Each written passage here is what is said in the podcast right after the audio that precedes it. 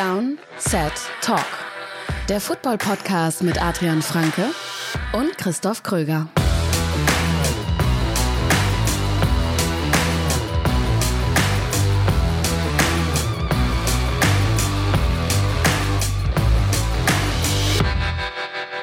Wunderschönen guten Morgen oder Mahlzeit, je nachdem, wann ihr das hört. Auf jeden Fall hört ihr es vielleicht wann anders als sonst. Herzlich willkommen zu einer neuen Folge Downset Talk. Das ist der offizielle NFL-Podcast von RTL mit mir, Christoph Kröger und Adrian Franke. Einen wunderschönen guten Tag. Ja, wir müssen heute wieder mal aus organisatorischen Gründen später aufnehmen. Und mit später meine ich nicht Mittwoch, äh, wie wir das sonst machen, sondern am Donnerstagmorgen. Bei uns ist es jetzt 9 Uhr und in wenigen Stunden wird die Folge draußen sein. Das ging leider nicht anders, denn ich bin in einem improvisierten Reisesetup gerade. Also vielleicht klingt es auch ein bisschen anders als sonst, aber äh, schauen wir mal, wie wir durchkommen. Ich bin nämlich in Hamburg und Ja. äh, auf Reisen. Aber trotzdem sprechen wir heute über Woche Nummer 11 in der NFL. also, was ich sagen kann, schon mal, ihr könnt schon mal einen, äh, einen imaginären Applaus loslassen, weil Christoph wird die nächsten zwei Stunden sein Mikrofon in der Hand halten. Ja, und das ist nicht Setup, leicht, ähm, muss man dazu sagen. Nicht, ja, es ist kein, nicht leicht. Also, äh, er gibt alles. Ja. Ähm, Seht uns nach, dass die Folge ein bisschen später kommt. Aber wir haben natürlich trotzdem, wir haben ein richtig cooles Thursday Night Game diese Woche. Äh, das heißt, ich hoffe, ihr kriegt die Folge noch zu hören, zumindest für das Thursday Night Game davor. Der Vorteil immer ist, das merken wir, ich meine, wir machen das nicht oft, ich glaube, es ist jetzt vielleicht das vierte, fünfte Mal oder so, dass wir donnerstags aufnehmen. Der Vorteil ist halt wirklich, du weißt bei ein paar Spielern, ob sie spielen oder nicht. Also sowohl fürs Thursday Night Game haben wir jetzt schon klare Ansagen für die, die fraglich waren, für fast alle zumindest, als auch dann für den Sonntag. Also so ein bestes Beispiel für mich ist Matt Stafford. Ich hatte die Folge ursprünglich am Dienstag vorbereitet. Dienstag waren die noch super ungewiss, die Rams, und es klang alles so, oh, man weiß nicht so ganz. Gestern hat er voll trainiert. Also so, das ist dann der, wenn ihr so wollt, das ist der Vorteil, äh, wenn wir ein paar Stunden später aufnehmen. Wir haben ein bisschen mehr Klarheit. Ja, aber damit wir schnell zum Thursday Night Game kommen, würde ich sagen, gehen wir direkt rein mit einer Quick Question. Quick Question. Und diese schnelle Frage kommt von KSion77. Kann Josh Dobbs der nächste Geno Smith sein? Sprich, vom Journeyman zu mittelfristigem Franchise-Quarterback mit ähnlichem Mid-Level-Salary? Ist eine gute Frage, weil die jetzt auch viel diskutiert wird gerade, weil er hat jetzt diese beiden, ja, wirklich überraschend guten Spiele, nachdem er eine überraschend gute Saison in Arizona davor gespielt hat. Also erstmal muss ich sagen, das ist eine meiner absoluten Lieblingsstories dieser Saison. Cardinals holen Dobbs ein paar Tage vor Saisonbeginn, werfen ihn rein in ein Team, wo jeder denkt, das ist das schlechteste Team der NFL. Nun, er schlägt sich gut, ist ein, glaube ich, ein sehr, sehr äh, fun Kerl. Also, wenn man sich seine, seine, seine äh, Social Media Posts anguckt, wenn wenn nach Siegen ist es eigentlich immer sehr unterhaltsam. Ganz offensichtlich sehr smart, auch, auch, auch aus Football-Perspektive, kriegt das Playbook schnell drauf, solche Sachen. Und was er gegen die Falcons da gemacht hat vor zwei Wochen, das war ja schon, also das war ja einfach für sich betrachtet schon eine der Geschichten dieser NFL-Saison. Ich würde, wenn es jetzt wirklich, wenn ich es rein sportlich analysieren soll, trotzdem noch mehr da auf die Bremse treten, weil Dobbs ist ein, ein super Scrambler, der liefert dir seine zwei, drei, teilweise auch echt, echt guten Würfe pro Spiel. Aber als Passer würde ich ihn schon immer noch so in die. Ich habe überlegt, ob ich, wo ich ihn da reinsortiere. Ich würde so sagen, Bottom 5 bis Bottom 8 ungefähr in der NFL einsortieren. Das war halt mit Gino anders letztes Jahr. Also Gino, als er dann in, in Seattle gestartet hat, war ja irgendwie ein Top 8 Passer im Vergleich. Ähm, deswegen bisschen auf die Hype-Bremse. Ich denke, dass Dobbs sich mit dieser Saison eher eine lange Karriere als, als Backup und Spot-Starter erarbeitet. Aber vielleicht nicht diese Gino Übergang, Franchise Quarterback oder wie auch immer man das nennen will. Das, das glaube ich, da sehe ich ihn noch nicht. Ja, es geht mir ähnlich, auch aus den gleichen Gründen, weil wir haben es schon zu oft erlebt in der NFL, dass ein guter Scrambling-Quarterback irgendwann einfach an seine Grenzen stößt, vor allem wenn Teams das dann besser verteidigt bekommen. Und Ist er gerade ja in Arizona ehrlicherweise schon. Also, sorry Ja, nochmal genau, fürs genau. Aber ist er ja ehrlicherweise in Arizona schon. Die Cardinals haben ihn ja, das war ja diese, diese also der, der zeitliche Ablauf von dem allem auch. Die Cardinals haben ihn ja de facto gebencht. Dass er getradet wird, kam er erst einen Tag später so richtig dann durch. Also, als sie ihn gebencht haben, war das noch nicht mit dem Hintergedanken, wir traden dich, sondern sie haben ihn gebencht aus Leistungsgründen. Gleichzeitig muss man sagen, um den Vergleich aufrechtzuerhalten, äh, Geno Smith wurde ja auch aussortiert und stimmt, mehr oder ja. weniger. Ne? Also, Das stimmt. aber trotzdem, ich finde gerade bei Dobbs, da haben wir am Anfang der Saison auch bei den Cardinals gesehen, zu was er in der Lage sein kann, aber dass es eben nicht unbedingt nachhaltig funktioniert. Ich finde, ähm, das, was er jetzt bei den Vikings macht, ist natürlich vom, vom Narrativ, von der Storyline her noch spektakulärer. Aber ich erinnere mich an ein, zwei gute Spiele bei den Cardinals zu Beginn der Saison, wo wir auch gedacht haben, okay, krass, die Cardinals sind unter anderem dank ähm, Joshua Dobbs besser, Mhm. als wir das erwartet hätten.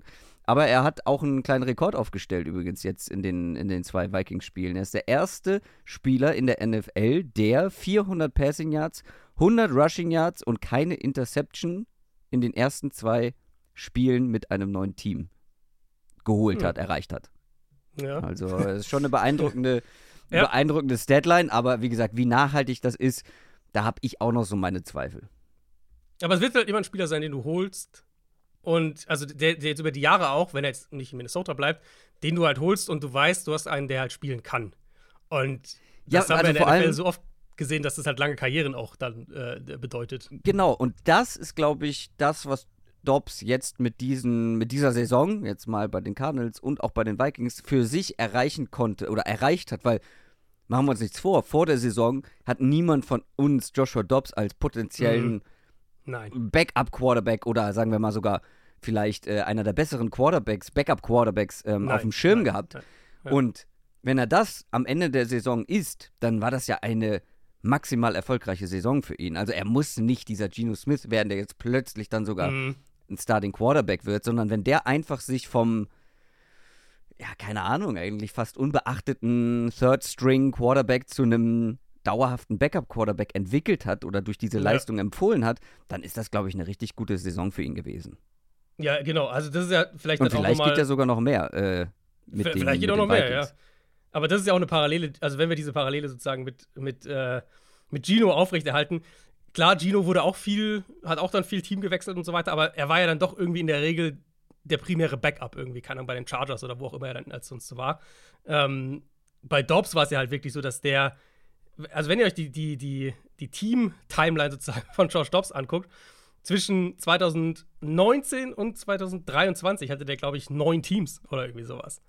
Also der war ja dann oft irgendwie Practice Squad, dritter Quarterback. Äh, In, in Cleveland jetzt ja auch. In Cleveland wurde er letztlich getradet, weil die halt eine gute Preseason von, von DTR gesehen haben und gesagt haben, ach, dann nehmen wir lieber den Rookie hier. Dann würden sie jetzt vielleicht auch anders sehen, nach dem, was da jetzt passiert ist. Aber so war ja seine Karriere. Deswegen, die war ja schon auch noch mal so ein Tier, selbst in dieser Backup äh, Nummer 2, Nummer 3 Quarterback-Welt, noch mal so ein Tier unter, äh, unter Gino, würde ich sagen. Das war die Quick Question. Wir kommen jetzt zu den News. News aus der NFL. Ja, eigentlich hatten die Cleveland Browns jetzt wieder Hoffnung. Hoffnung auf Playoff Football. Ich meine, die können sie auch immer noch haben von mir aus. Aber das Problem ist, dass die Hoffnung ja auch irgendwie an Deshaun Watson geknüpft war. Und der wird jetzt den Rest der Saison verpassen. Ja, eine Schulterverletzung bei ihm, die er offenbar schon in der ersten Halbzeit, es wurde erstes Viertel berichtet. Ich habe dann so, es gab dann natürlich sofort äh, eifrige Browns-Fans, die das, das Spiel nochmal angeguckt haben, wo er auf die Schulter gefallen sein könnte. Und ähm, das, was ich gesehen habe, war so, dass vielleicht im zweiten Viertel am wahrscheinlichsten da so ein Treffer war. Aber in der ersten Halbzeit wohl passiert ist. Hat das Spiel ja zu Ende gespielt. In der zweiten Hälfte haben wir am Montag drüber gesprochen, alle seine Pässe angebracht, was natürlich schon irgendwo beeindruckend ist. Aber es ist wohl tatsächlich ein Bruch, der auch operiert werden muss und eben die Saison damit für ihn beendet. Und ja, ich gehe in die gleiche Richtung aus Browns Sicht. Die, die Playoff-Chancen sind damit wahrscheinlich auch beendet, weil Watson hat jetzt sicher keine gute Saison gespielt, aber hat der Offense immer noch mehr gegeben als, Ja. als PJ Walker, der massig Turnover produziert hat. Thompson Robinson eben, der generell einfach noch überfordert gewirkt hat, der jetzt wahrscheinlich starten soll, nach allem, was man hört aus Cleveland. Ähm, und bei Watson war das jetzt ja auch was, was sich über Wochen hingezogen hat. Der hatte sich in Woche 3 an der Schulter verletzt, dann kam er wa- höchstwahrscheinlich zu früh zurück, Woche 7. Dann hat er Woche 8 verpasst und jetzt Woche 10 halt wieder an der Schulter verletzt und jetzt halt durch für die Saison. Ähm, ja, wie gesagt, es klingt nach Thompson Robinson jetzt zu, für, zuerst mal. Ich vermute ehrlich gesagt, wir werden über die restliche Saison beide nochmal sehen, Thompson Robinson und PJ Walker. Und dann schauen wir mal, wie weit die Defense die Browns tragen kann. In der AFC, die super eng ist und in der ich ehrlich gesagt jetzt gerade an dem Punkt war zu sagen, mit Deshaun Watson glaube ich, dass Cleveland ein Playoff-Team sein kann. Ohne Ja. Deshaun Watson, so sehr wir jetzt also bei ihm auch kritisch sind und also auch zu Recht kritisch sind, weil sportlich war jetzt kein Top 10 Quarterback oder sowas und den, auf den haben die Browns natürlich gehofft, als sie ihn bezahlt haben ähm, und für ihn getradet haben. Das war er nicht, aber er war halt irgendwo so Quarterback 16, 17, 15, 18, irgendwo da in der Range. Und jetzt fallen sie halt zu Quarterback 30 oder so. Und damit kommen wir zu den Buffalo Bills. Die haben nämlich ihr Bauernopfer gefunden und Offensive Coordinator Ken Dorsey entlassen. Ja, muss man wahrscheinlich schon so sagen. Irgendwo, ähm, ich meine, ich will nicht sagen, dass die Bills schematisch irgendwie eine Top 5 Offense oder sowas hatten. Das, das wäre, glaube ich, auch dann wieder zu viel des Guten. Ken Dorsey hatte definitiv auch seine Schwächen als Playcaller, als Offense-Architekt. Aber hier sind so ein paar Stats zur Bills Offense über die ersten zehn Wochen dieser Saison. Sind Platz 1 in Success Rate, Platz 3 in EPA pro Play, Platz 3 in Red Zone Effizienz, Platz 3 in DVOA. Nur die Dolphins kreieren First Downs häufiger, bei First Down häufiger Neues First Down. Und nach Second Down hat Buffalo in 54% der Fälle Neues First Down kreiert. Das ist der drittbeste Wert in der NFL. Also wir reden halt immer noch über eine Offense, die den Ball bewegt, die Score, die gut in der Red Zone ist. Und ja, das ist dann natürlich auch einiges. Das ist Josh Allen, klar, der kreiert auch einiges selber, logisch, aber es ist halt schon, du kannst jetzt nicht sagen, dass die Offense irgendwie eine Katastrophe ist, wenn man jetzt diese Zahlen sieht. Und dann wird halt der Offensive Coordinator entlassen nach einem Spiel, in dem sie mal wieder richtig bescheuerte Turnover hatten, wo du, also generell kann man ja auf Turnover schon auch gucken und sagen, wie viel ist da von Scheme, was ist da, wo ist der Coordinator vielleicht mitverantwortlich. Viele dieser Bills-Turnover sind ja aber einfach individuelle Fehler. Ähm, Sean McDermott schickt einen All-Out-Blitz, nachdem sie die Broncos beim letzten Drive schon aus der Field Goal-Reichweite gebracht hatten und wird dafür verbrannt. Sie haben beim entscheidenden Field Goal zwölf Leute auf dem Feld. Also ehrlicherweise ist Ken Dorsey so einer der wenigsten äh, äh so in, der, in, der, in, der, in der Hierarchie der Leute, die verantwortlich sind für diese Niederlage. Gegen Denver ist er wahrscheinlich relativ weit hinten dieses Mal. Ähm, zumal sie ja sogar den Ball viel gelaufen sind. Und dann sagt McDermott danach ja auch so: Ja, ich hatte das Gefühl, das ist Zeit für eine Veränderung und wir müssen offensiv selbstbewusster sein und sowas. Das, das klingt dann halt schon so irgendwie alles nach Bauernopfer. Und nochmal, ich verstehe es, wenn man jetzt ganz nüchtern, nüchtern sachlich sagt, ey, Ken Dorsey, das Run-Game war nicht gut. Das Run-Game war auch nicht gut geschemt. Und das Play-Calling manchmal so. Meine, bei den Bills war es ja häufig so, sie, sie kriegen ein, zwei Chunk-Plays, kommen so in die Richtung Mid Midfield, 40 Yard-Line plus oder minus 40 Yard-Line. Und entweder bewegen sie den Ball dann weiter Richtung Endzone, äh, Richtung Red Zone und scoren, oder sie panten halt von da. So, das war ja so ein bisschen die Kritik. Aber das ist halt für mich so, wo ich sage, also ja, das ist blöd, aber daran kannst du halt auch Sachen ändern. Und ich glaube, die, es gibt halt auch, finde ich, ein durchaus reelles Szenario, dass es jetzt schlechter wird. Und für alle, die jetzt sagen, so, ja, die Bills müssen halt den Ball mehr laufen, so Run-Pass-Balance stimmt nicht.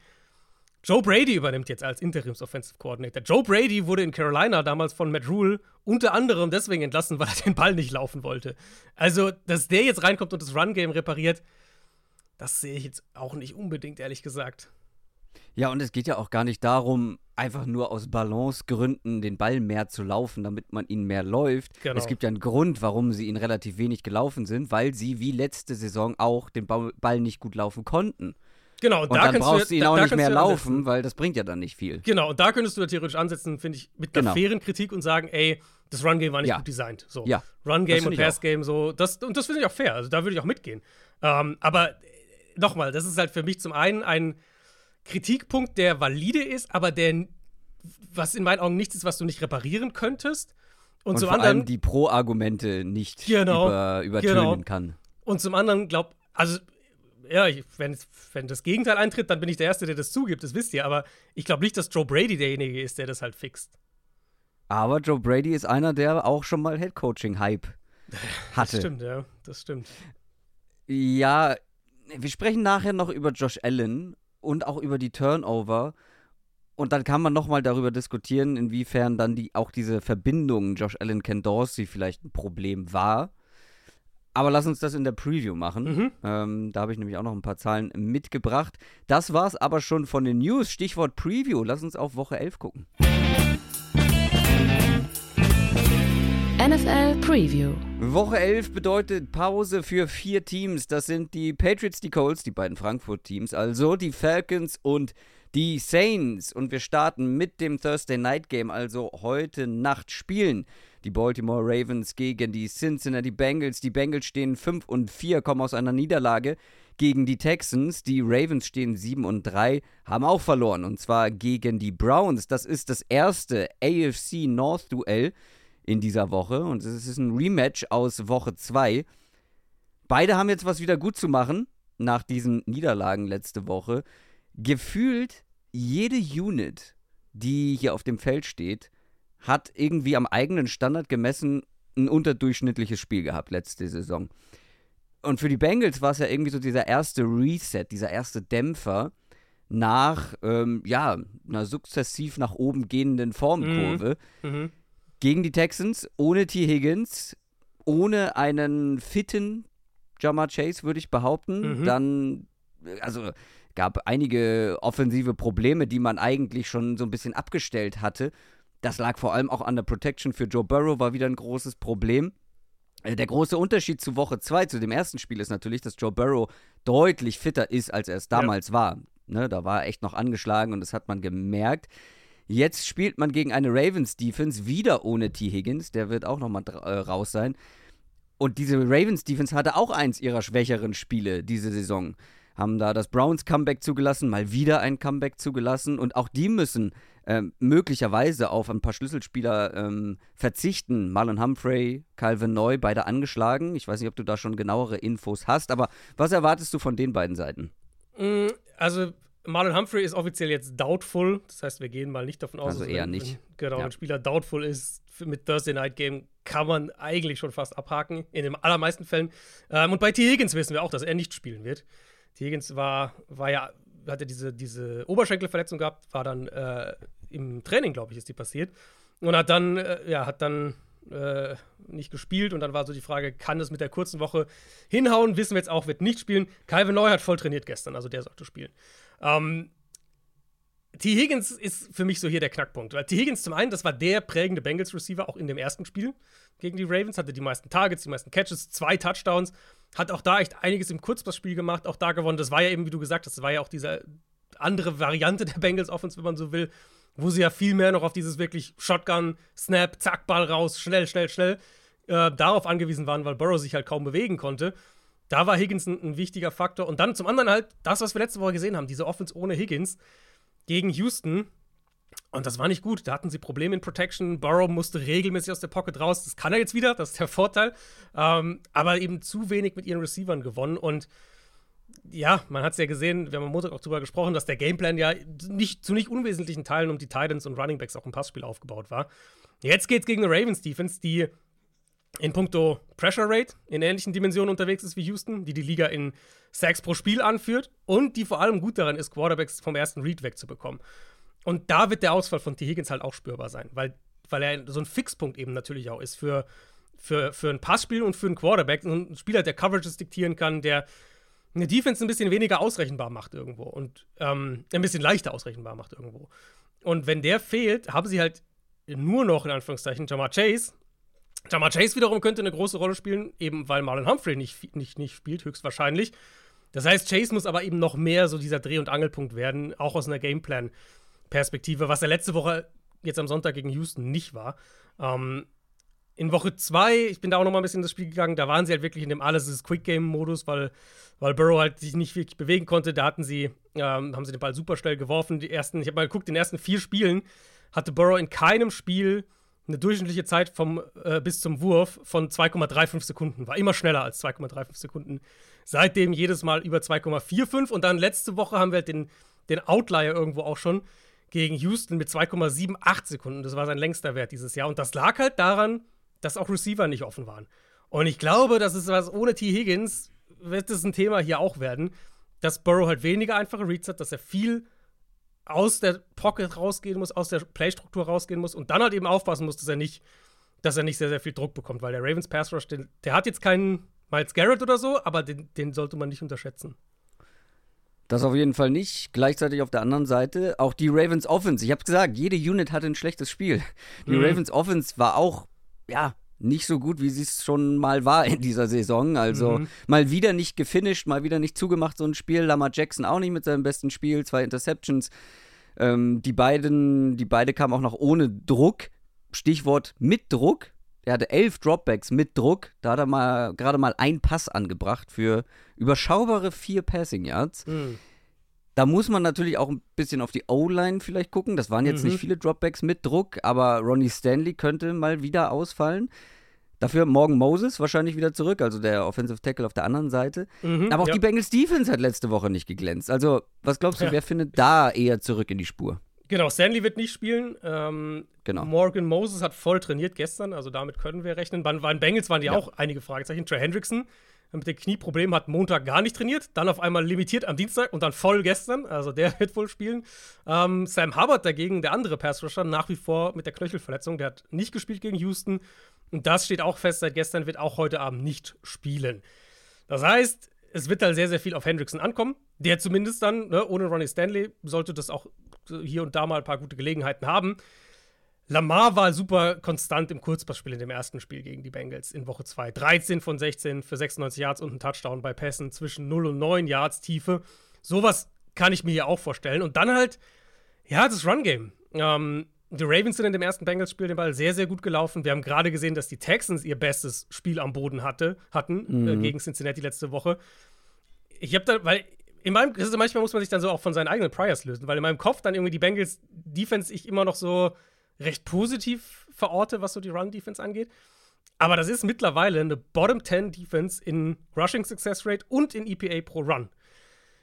Ich denke, dass wir hier mehr Keaton Mitchell wieder bekommen, dass Baltimore seine explosiven Plays diese Woche vor allem übers Run- Run-Game kreieren wird und die du hoffst, konstanten. Keaton Mitchell mehr zu bekommen? Wie bitte? Du hoffst, Keaton, Keaton Mitchell mehr zu bekommen. Ich denke es. Ich denke, dass sie dass sie es mehr auf, Okay. der, auf der Schiene machen. Ähm, Okay. Dass die, die Explosivität halt mehr am Boden kommt und sie im Passspiel mehr so die First Downs, kurze, sichere Pässe, so mehr in die Richtung unterwegs sind und dann am Boden mehr die Big Plays kreieren. Und dann noch ein Punkt, ich sehe, wo ich Keaton Mitchell auch mit einer prominenteren Rolle sehe, ähm, ist das Screen Game. Es Ja. gibt nur eine Defense, die mehr Yards pro Pass gegen Screens zulässt als die Bengals. Da kommen wir später auch noch drauf, weil das wird auch relevant sein. Das sind nämlich die Titans. Die Bengals sind Platz 31, Bengals sind Platz 28 in positive Play Percentage gegen Screens. Also da sind sie anfällig und ich glaube, da werden wir einiges von Keaton Mitchell bekommen. Hoffentlich. Also, das war ja wirklich, wir haben da, glaube ich, auch am Montag kurz Ja. drüber gesprochen. Ja, haben wir. Das ist der Mann mit den explosiven Plays, der mehr Dynamik. Wir haben letzte Woche schon drüber gesprochen. Mhm. Und dann geben die ihm ein, ich weiß gar nicht, was es war, Screen oder Run, dieser lange, dieser Genau, er mega hatte lange einen, Run. einen langen Run, genau, und einen Screen, genau. Bei, die zwei Sachen. Ja, genau, aber dazwischen ja kaum Touches gehabt. Ja. Also, Genau, am Ende irgendwie, ich glaube, drei, drei Runs oder sowas hat er am Ende gehabt und genau. im Passspiel Und Gus noch. Edwards mit elf oder Ja. irgendwie sowas, aber über zehn. Das, Genau. das ist nicht das Verhältnis, was ich sehen will bei den, bei den Ja. Ravens aktuell. Und hier bietet sich das Matchup halt an. Also, wie gesagt. Run-Defense der Bengals kannst du mit ein paar, gerade auch so, so, so Chunk-Plays erwischen und eben, wie gesagt, das Screen-Game. Also, eigentlich, es ist eigentlich ein Spiel, was für Keaton Mitchell gemacht sein sollte, vom Matchup her. Es ist ein Matchup, was für die Buchmacher in Richtung äh, Ravens geht. Die sind zu Hause favorisiert mit dreieinhalb Punkten. Ich Mhm. finde aber, das ist ein ziemlich offenes Spiel. Also alle haben irgendwie was wieder gut zu machen.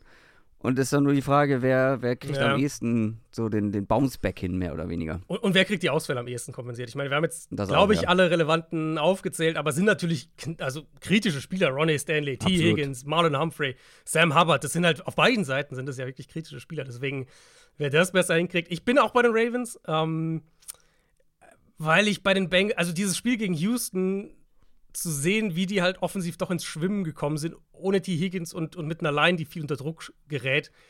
Sowas kann ich mir hier halt ehrlicherweise auch vorstellen. Ja, ich glaube, es wird am Ende auf der anderen Seite entscheidend sein. Also, wenn die Ravens Offense ein Mhm. normales Spiel macht oder ein angemessenes, einer der individuellen Leistung angemessenes Spiel macht, dann glaube ich, haben sie hier das beste Matchup, weil die Bengals Defense, glaube ich, ist dann doch die schlechteste Unit auf dem Feld. Weiß nicht, ob du mir da widersprechen würdest, aber Bengals. das könnte das, Ja, das könnte das. Mismatch sein, was am weitesten auseinandergeht für mich. Könnte so, ja, ja, ich glaube, da gehe ich mit. Also gerade was das Matchup angeht, ähm, was mich immer noch. Ich finde es immer noch komisch, das zu sagen, weil ich eigentlich von der Bengals Defense so viel halte, aber im Moment, ja, muss man das irgendwie wohl. Weil sie hatten ja nur so ein kleines Zwischenhoch eigentlich. Ja. Also Anfang Ja. der Saison waren sie auch nicht so doll. Hm, Dann haben sie sich gefasst, äh, gefangen und genau. jetzt ist jetzt so die letzten Wochen, gerade letzte Woche natürlich, wurden sie ganz schön nackig gemacht von den Texans. hm. Ja, das könnte ihnen wieder auf die Füße fallen, glaube ich. Aber man darf sie, glaube ich, nicht unterschätzen ähm, mit der eigenen Offense. Ich glaube, dass die auch ohne T. Higgins Also wir haben schon Spiele ohne T. Higgins gesehen, wo sie besser aussahen als letzte Woche, aber trotzdem, ich glaube, ich bin auch hier eher auf aber der wir haben halt auch schon viele Ravens Seite. Oder das ist viele, aber wir haben, wir haben schon mehrere Spiele gesehen, wo sie gerade gegen diese Ravens Defense unter Mike McDonald Ja. echt Probleme hatten, selbst mit T. Higgins. Dann kommen wir zum Sonntag und kommen zu den Cleveland Browns. Die spielen nämlich gegen die Steelers. Sonntag 19 Uhr das zweite AFC North Matchup. Also alle AFC North Teams spielen gegeneinander. Und äh, ja, aktuell sind tatsächlich noch alle vier Teams in dieser Division, in den Playoffs. Nach dieser Woche wird es sehr unwahrscheinlich sein. Weil zwei werden Ja. verlieren und dann bin ich gespannt, wer da rausfällt. Die Steelers stehen 6 und 3, zwei Siege in Folge gefeiert. Die Browns, wie eben besprochen, Comeback-Sieg gegen die Ravens, stehen 6 und 5. Auch das ist ein 6 und Rematch. 3. Das haben. Bitte? 6 und 3. Entschuldigung. 6 und 3. Ich bin zu schnell über die Zahl geflogen. Also es könnte bald Auch- 6 und 5 sein, to be fair, aber noch sind sie 6 und 3. 6 und 5 ist ja, ist ja auch echt schwierig, wenn man erst, äh, Ja. ähm, ja, wenn man weniger Spiele gemacht hat als 11. Ähm, das ist ein Rematch, genau. Äh, die Steelers haben gewonnen. Äh, Im Endeffekt wegen eines Touchdowns von TJ Watt. Das war ein Spiel, da haben die Browns über 400 offensive Yards Mhm. kreiert, aber mit vier Turnovern sich das Ja. Ganze selber- wieder selber eingerissen. Ja. Die hatten vier Fumbles in diesem Spiel. Drei davon haben sie verloren und eine Interception noch obendrauf. Ohne Turnover hätten sie dieses Spiel sehr, sehr wahrscheinlich gewonnen. Mhm. Und das sind alles Notizen, die ich mir gemacht habe, bevor ich wusste, dass, dass Deshaun Watson ausfällt. Beziehungsweise da war es noch unklar. Und da habe ich mir gedacht, naja, wenn er wieder spielen wird, sie keine Turnover haben, dann könnte es vielleicht mit einer ähnlichen offensiven Performance besser ausgehen für die Browns. Ja, Jetzt ist ja. Deshaun Watson raus und wir haben gesehen, was seine Backups machen beziehungsweise nicht machen können. Jetzt würde ich die, die Storyline eigentlich auf den Kopf drehen und sagen, Mhm. selbst komplett ohne Turnover wird es wahrscheinlich sehr, sehr schwer werden. Es kann halt nur über die Defense gehen. Das Spiel hat ein Over-Under von 32,5, äh, was, glaube ich, mit Abstand das niedrigste ist, was ich zumindest dieses Jahr gesehen habe. Mm, Und das trifft halt. Also, das wird ein defensives, grinded out, wer kriegt die kritischen Turnover-Spiel sein. Und das waren halt die Ja. Steelers in, in Woche 2. In Woche zwei. ähm, du hast ja schon, ich glaube, du hast alles gesagt. Es war halt, also die Steelers haben ja zwei defensive Touchdowns gescored in dem Spiel. Ich weiß nicht, ob du Ja. das gesagt hast. Eben Pick 6 von Highsmith und dann dieser Fumble Return von TJ Watt. Also 14 von den 26 Punkten, die Pittsburgh in dem Spiel hatte, kam halt direkt von der Defense. Ähm, und, und Watson stand in dem Spiel auch bei über 40% seiner Dropbacks unter Druck. Wenn wir mal auf der Seite des Balls vielleicht kurz bleiben, weil wir jetzt eh schon über die Browns Offense gesprochen haben. Ähm, inzwischen in dem, haben die Browns ja im Vergleich zu dem Spiel damals noch einen Offensive Tackle verloren mit Jedrick Wills und DeWan Jones konnte letzte Woche gegen Baltimore auch nicht spielen. Da wissen wir noch nicht, ob er spielen kann diese Woche. Also es ist gut möglich, dass sie diese Woche mit den Offensive Tackles 4 und 5 gegen TJ Watt und Alex Highsmith spielen müssen. Also Wills wird auf keinen Fall spielen und Jones halt noch offen. Und das kann natürlich der Knackpunkt hier sein. Steelers sind nur in Anführungszeichen auf Platz 10, was Pressure Rate angeht als Team. Aber ich würde behaupten, und dieses, das war ja eines dieser Spiele halt, ich würde behaupten, dass, dass, dass kaum eine Defense so viele Big Plays von ihren Pass-Rushern bekommt. Also was, äh, was halt Strip-Sacks oder solche Geschichten angeht, also wirklich diese Big Plays, kritischer, im kritischen Moment den Sacks, solche Sachen. Und mit Backup-Quarterback fällt das dann natürlich umso schwerer ins Gewicht. Ähm, Steelers haben auch Ausfälle. Cole Holcomb haben sie ja vorletzte Woche schon verloren. Jetzt auch Quan Alexander. Beide Season-Ending, also beide Linebacker raus. Das heißt, wir haben zwei Backup-Linebacker drauf. Das könnte eine Chance fürs Run-Game der Browns sein und es könnte eine Chance für David Njoku sein. Äh, ich habe da mal geschaut, Steelers verteidigen Titans bisher relativ gut dieses Jahr. Also sowohl Snap für Snap-Basis als auch was die Big Plays angeht. Die haben erst einen Touchdown und drei Interceptions bei, bei Targets auf Titans zugelassen. Ähm, aber mit den Ausfällen könnte ich einen Joku hier schon in einer größeren Rolle sehen.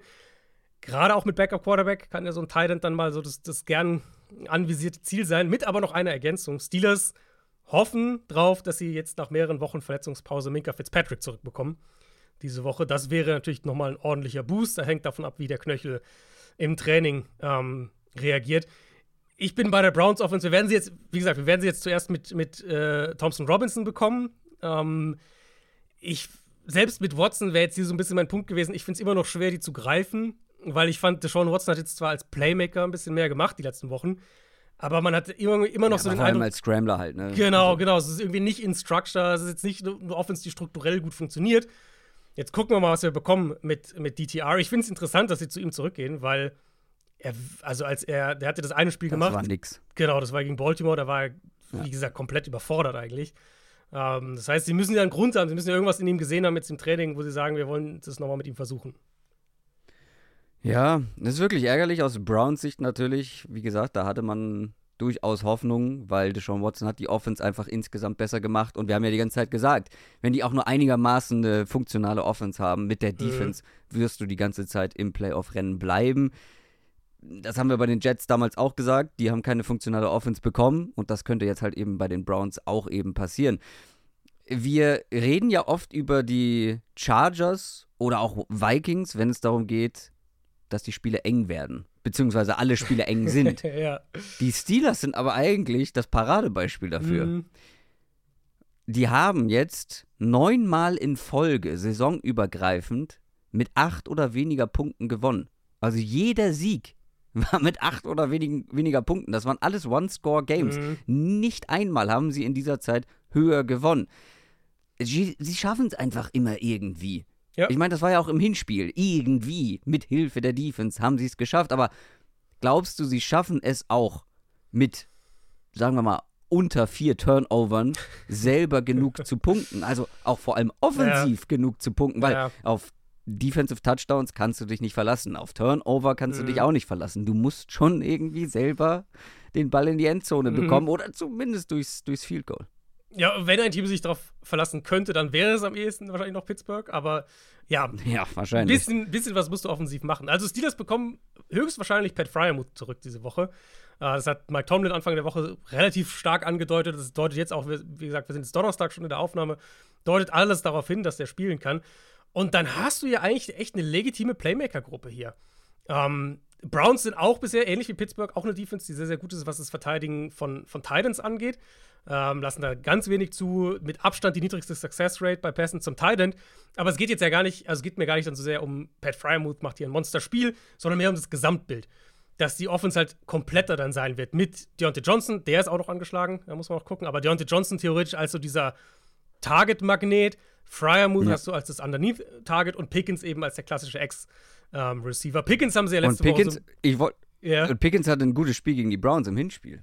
Hatte, genau, und letzte Woche haben sie so ein bisschen einen Denkzettel verpasst. Ich weiß nicht, du hast es wahrscheinlich nicht mitgekriegt, weil du warst äh, in du warst ja in Frankfurt. Äh, sie haben ich habe den, ich hab den äh, in Fantasy in mehreren Ligen. Ähm, Also den, das Resultat habe ich durchaus mitbekommen, ja. Ja, das, das war dann eigentlich ja wieder normal, aber sie haben, Pickens hatte sich ja beschwert, so ein bisschen, dass er mehr Targets will äh, unter der Woche und irgendwie die hat er dann irgendwie den, den Steelers überall äh, nicht also entfollowed und so weiter, also dieses klassische Spielchen. Und äh, dann haben sie ihn nicht als Starter angekündigt vor dem Spiel gegen die Packers, also im Stadion, sondern Alan Robinson als den Starting Ah, ja. Receiver. Äh, er hat ja trotzdem normal gespielt, so, ne? Ich glaube, das war wirklich mehr so ein Schuss vor den Bug oder sowas. Aber ich will diese Offense mal mit allen Playmakern zusammen auf dem Platz sehen. Gerade auch, weil Pittsburgh die letzten ganz Wochen. kurz, ja, ganz kurz. Ja. Ich finde es gut, dass du sagst, normal gespielt. Aber ja, in dieser, Off- er war tatsächlich der Ja, Receiving ja, Leader. ja. Äh, er hatte drei Catches, ne, für 45 Yards, also ja. und vier Targets. Ja, ja, ich meine, normales Deswegen- deswegen habe ich gesehen- Der, war kein dolles Spiel äh, Ja. für George Pickens, aber ja, er war tatsächlich der Receiving Leader in diesem, in diesem ja, Matchup also ein normales Pickens-Spiel kann ja auch irgendwie sein, drei Catches und dann halt vielleicht für 80 Yards oder sowas, weil halt irgendein Big Play mit dabei ist.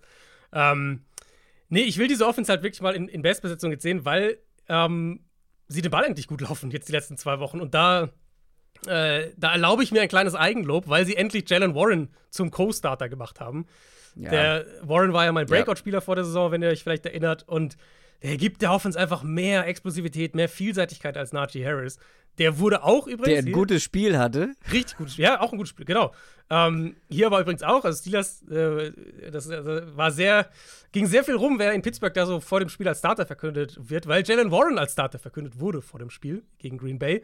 Ähm, sie haben es dann sehr aufgeteilt, das Backfield. Ich glaube, das werden sie auch dabei bleiben. Jetzt kommt natürlich ein ganz anderer Test mit dieser Browns Defense, die das in Woche 2 ja auch echt an der Line of Scrimmage sehr dominiert hat. Ähm, jetzt gegen die Packers für, für 200 Yards zu laufen, ist die eine Sache gegen Tennessee die Woche davor für 166 auch schon, das war schon eindrucksvoller. Wenn sie das hier auch ansatzweise nur wiederholen können, dann glaube ich, reden wir nochmal in einem anderen Ton über die Steelers Offense, weil das könnte ihnen halt eine gewisse Stabilität geben, die sind wir ehrlich, das Passing Game ihnen nicht gibt. Das Passing Game ist immer noch in erster Linie Flashes, einzelne Momente, mal ein Drive, mal ein Big Play. Ähm, aber konstante Production kann man da nicht erwarten, schon gar nicht gegen Cleveland. Browns vielleicht noch der Vollständigkeit halber sind auch angeschlagen in der Secondary. Denzel Ward letzte Woche verletzt raus, Juan Thornhill letzte Woche verletzt raus, sind beide fraglich. Aber wenn die Browns in die Secondary ihre, ihre Starter drauf hat, in Cover 1 sitzt, in Cover 3 sitzt, da wird Kenny Pickett schwimmen. Da wird Kenny Pickett Probleme kriegen. Also, wir erwarten kein Festival, kein Football-Festival, kein Punkte-Festival. Als Deshaun Watson noch unklar war, waren die Browns mit dreieinhalb Punkten favorisiert. Mhm. Jetzt ist er raus. Sie sind immer noch Favorit, aber nur noch mit einem Punkt ja, ja. zu Hause. Das könnte, also die Wahrscheinlichkeit, dass es ein enges Spiel wird, ist eh gegeben. Aber ich finde es trotzdem krass, dass die Steelers auch gegen einen Backup-Quarterback, der, muss man glaube ich nochmal unterstreichen, Backup-Quarterback, der bislang in der NFL, du hast es schon gesagt, überfordert aussah, mhm. immer noch Außenseiter sind. Ja, ist halt alles, also eine Mischung aus Browns Defense und Steelers Offense, das hier reinschwimmt. Aber ich bin ja, ja bei klar. Pittsburgh. Also ich bin dir ehrlich gesagt bei den Steelers. Ich glaube, dass die, die werden jetzt hier nicht für 200 Yards laufen, wie letzte Woche. Aber das Run-Game insgesamt sieht schon einfach deutlich besser aus. Das heißt, die werden ein bisschen was am Boden machen können. Und die Steelers haben ja auch eine Defense. So. Also, wenn die jetzt hier gegen zwei Backup-Tackles noch spielen, mit einem ja. Rookie-Quarterback dahinter, der sein zweites Spiel macht, ja, also ich bin hier irgendwie schon eher bei Pittsburgh. Ich auch. Deswegen habe ich mich auch gerade so gewundert, als ich die Line gesehen habe, dass mhm. die Browns immer noch favorisiert sind, weil da bin ich schon dann auch bei den Steelers. Es ist natürlich Division-Matchup gegen eine starke Defense genau, auswärts. Genau. Gibt angenehmere Ausflüge, Absolut. auf Absolut. jeden Fall. Wir machen weiter mit den Jacksonville Jaguars. Die spielen gegen die Tennessee Titans. Auch hier ein Division Matchup. Die Jaguars stehen 6 und 3, chancenlos gegen die 49ers gewesen. Die Titans, umgekehrter Rekord, 3 und 6. Auch die waren chancenlos, aber gegen die Bucks. Vor dem letzten Spiel der Titans habe ich gesagt, wer das verliert, der kann so langsam für die kommende Saison planen. Also Titans oder Buccaneers. Jetzt haben es die Titans verloren. Und man muss schon bilanzieren, das ist einfach zu wenig, was da offensiv aktuell kommt. Also Stichwort starke Quarterback-Debüts und danach so ein kleiner Einbruch. Mhm. Will Levis, der konnte jetzt nicht unbedingt an seinem Debüt anschließen. Ich meine, im Endeffekt hattest du recht. Du warst ja skeptischer als ich. Ich habe noch mhm. groß die Deep Balls gelobt und er wirft ja auch noch die Deep Balls. Also er wirft ja. prozentual ja mehr tief oder mehr in die Tiefe äh, als alle anderen Quarterbacks genau, ja. in, einen, in, der ganzen NFL. Es gibt, es gibt einen, der drüber ist, äh, je nachdem, wie du den Filter machst. Ja, ich habe ihn auf die, die schon ordentlich Pässe geworfen haben. Ich hab, wenn du ihn auf 20% stellst, weißt du, wer dann drüber ist? Es kann nur einer sein. Ich habe doch auf 20% gestellt. Echt? Ich bin der Meinung, ja.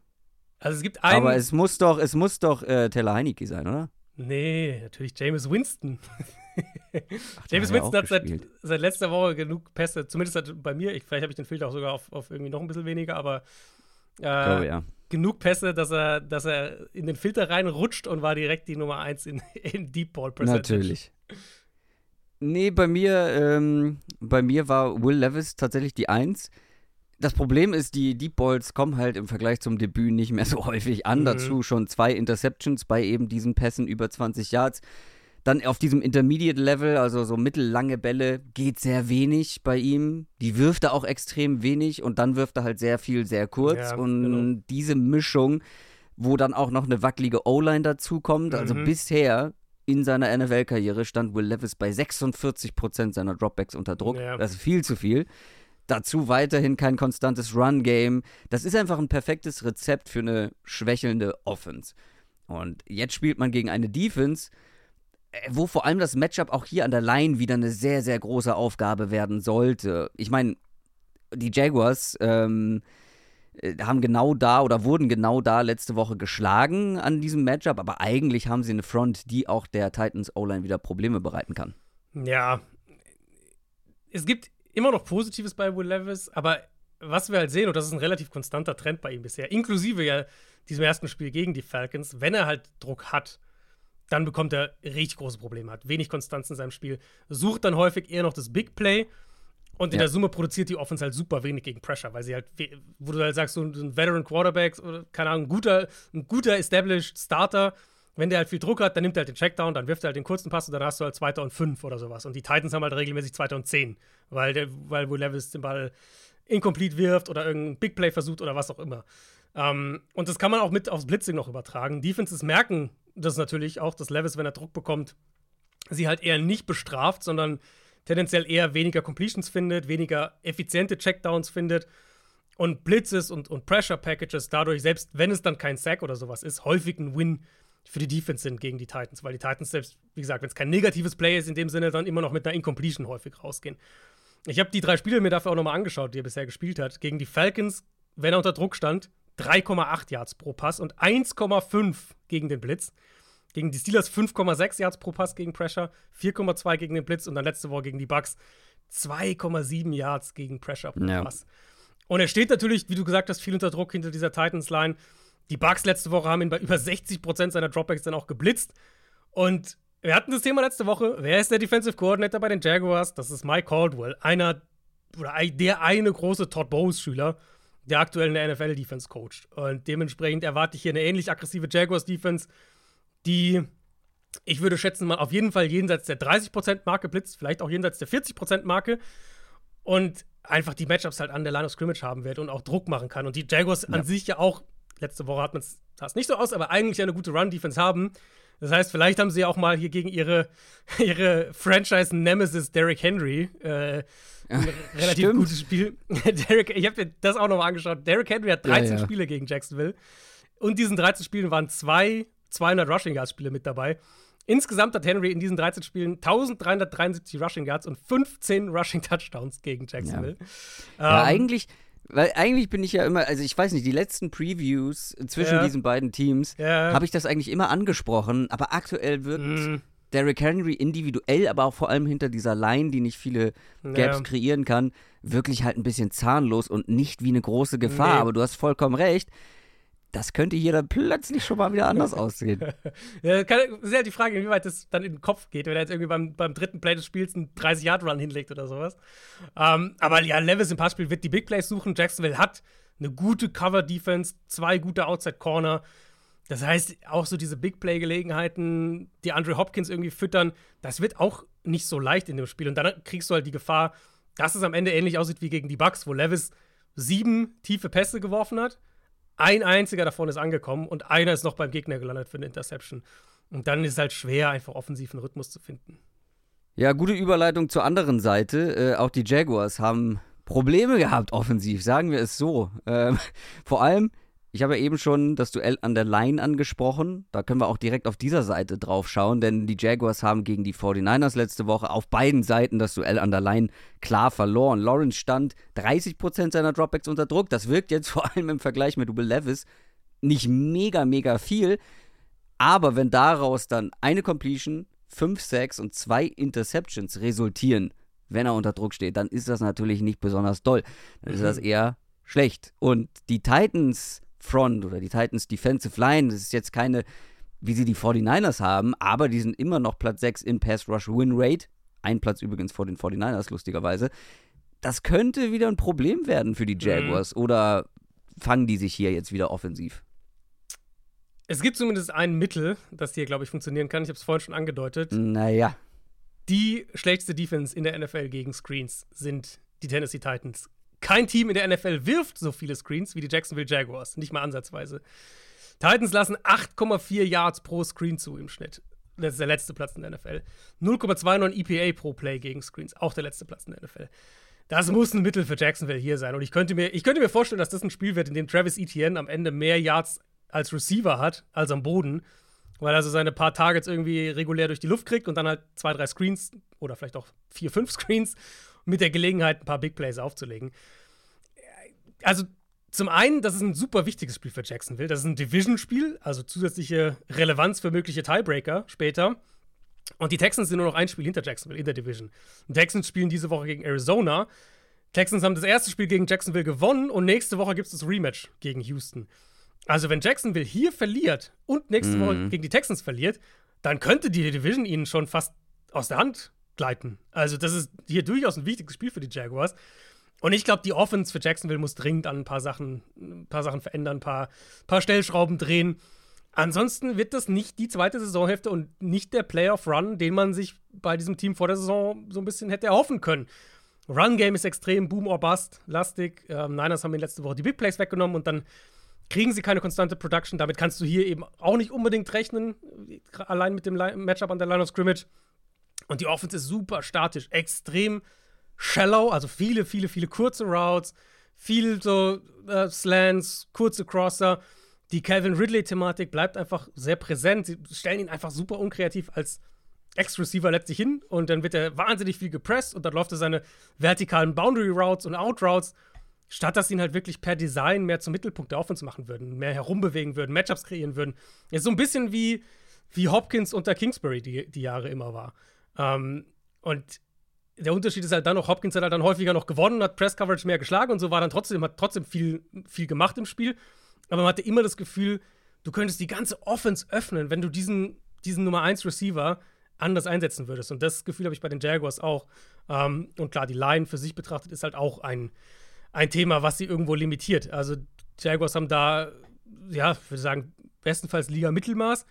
Auch hier aber so ein bisschen der Punkt, sind ja nicht das einzige Team. Also andere Offenses wie, wie Houston zum Beispiel oder die Dolphins oder die Seahawks oder die Bengals, die finden ja auch Wege, mal besser, mal schlechter, aber generell finden sie auch Wege, um ihre Line zu kompensieren. Und das fehlt mir bei Jacksonville. So diese, diese generelle Anpassungsfähigkeit und das Lösen von Problemen via Scheme. Da, da laden sie einfach wahnsinnig viel auf Trevor Lawrence ab. Und das, ja, das führt halt zu so einer sehr, sehr inkonstanten Offense irgendwo. Und die könnte man hier auch bekommen in dem Spiel.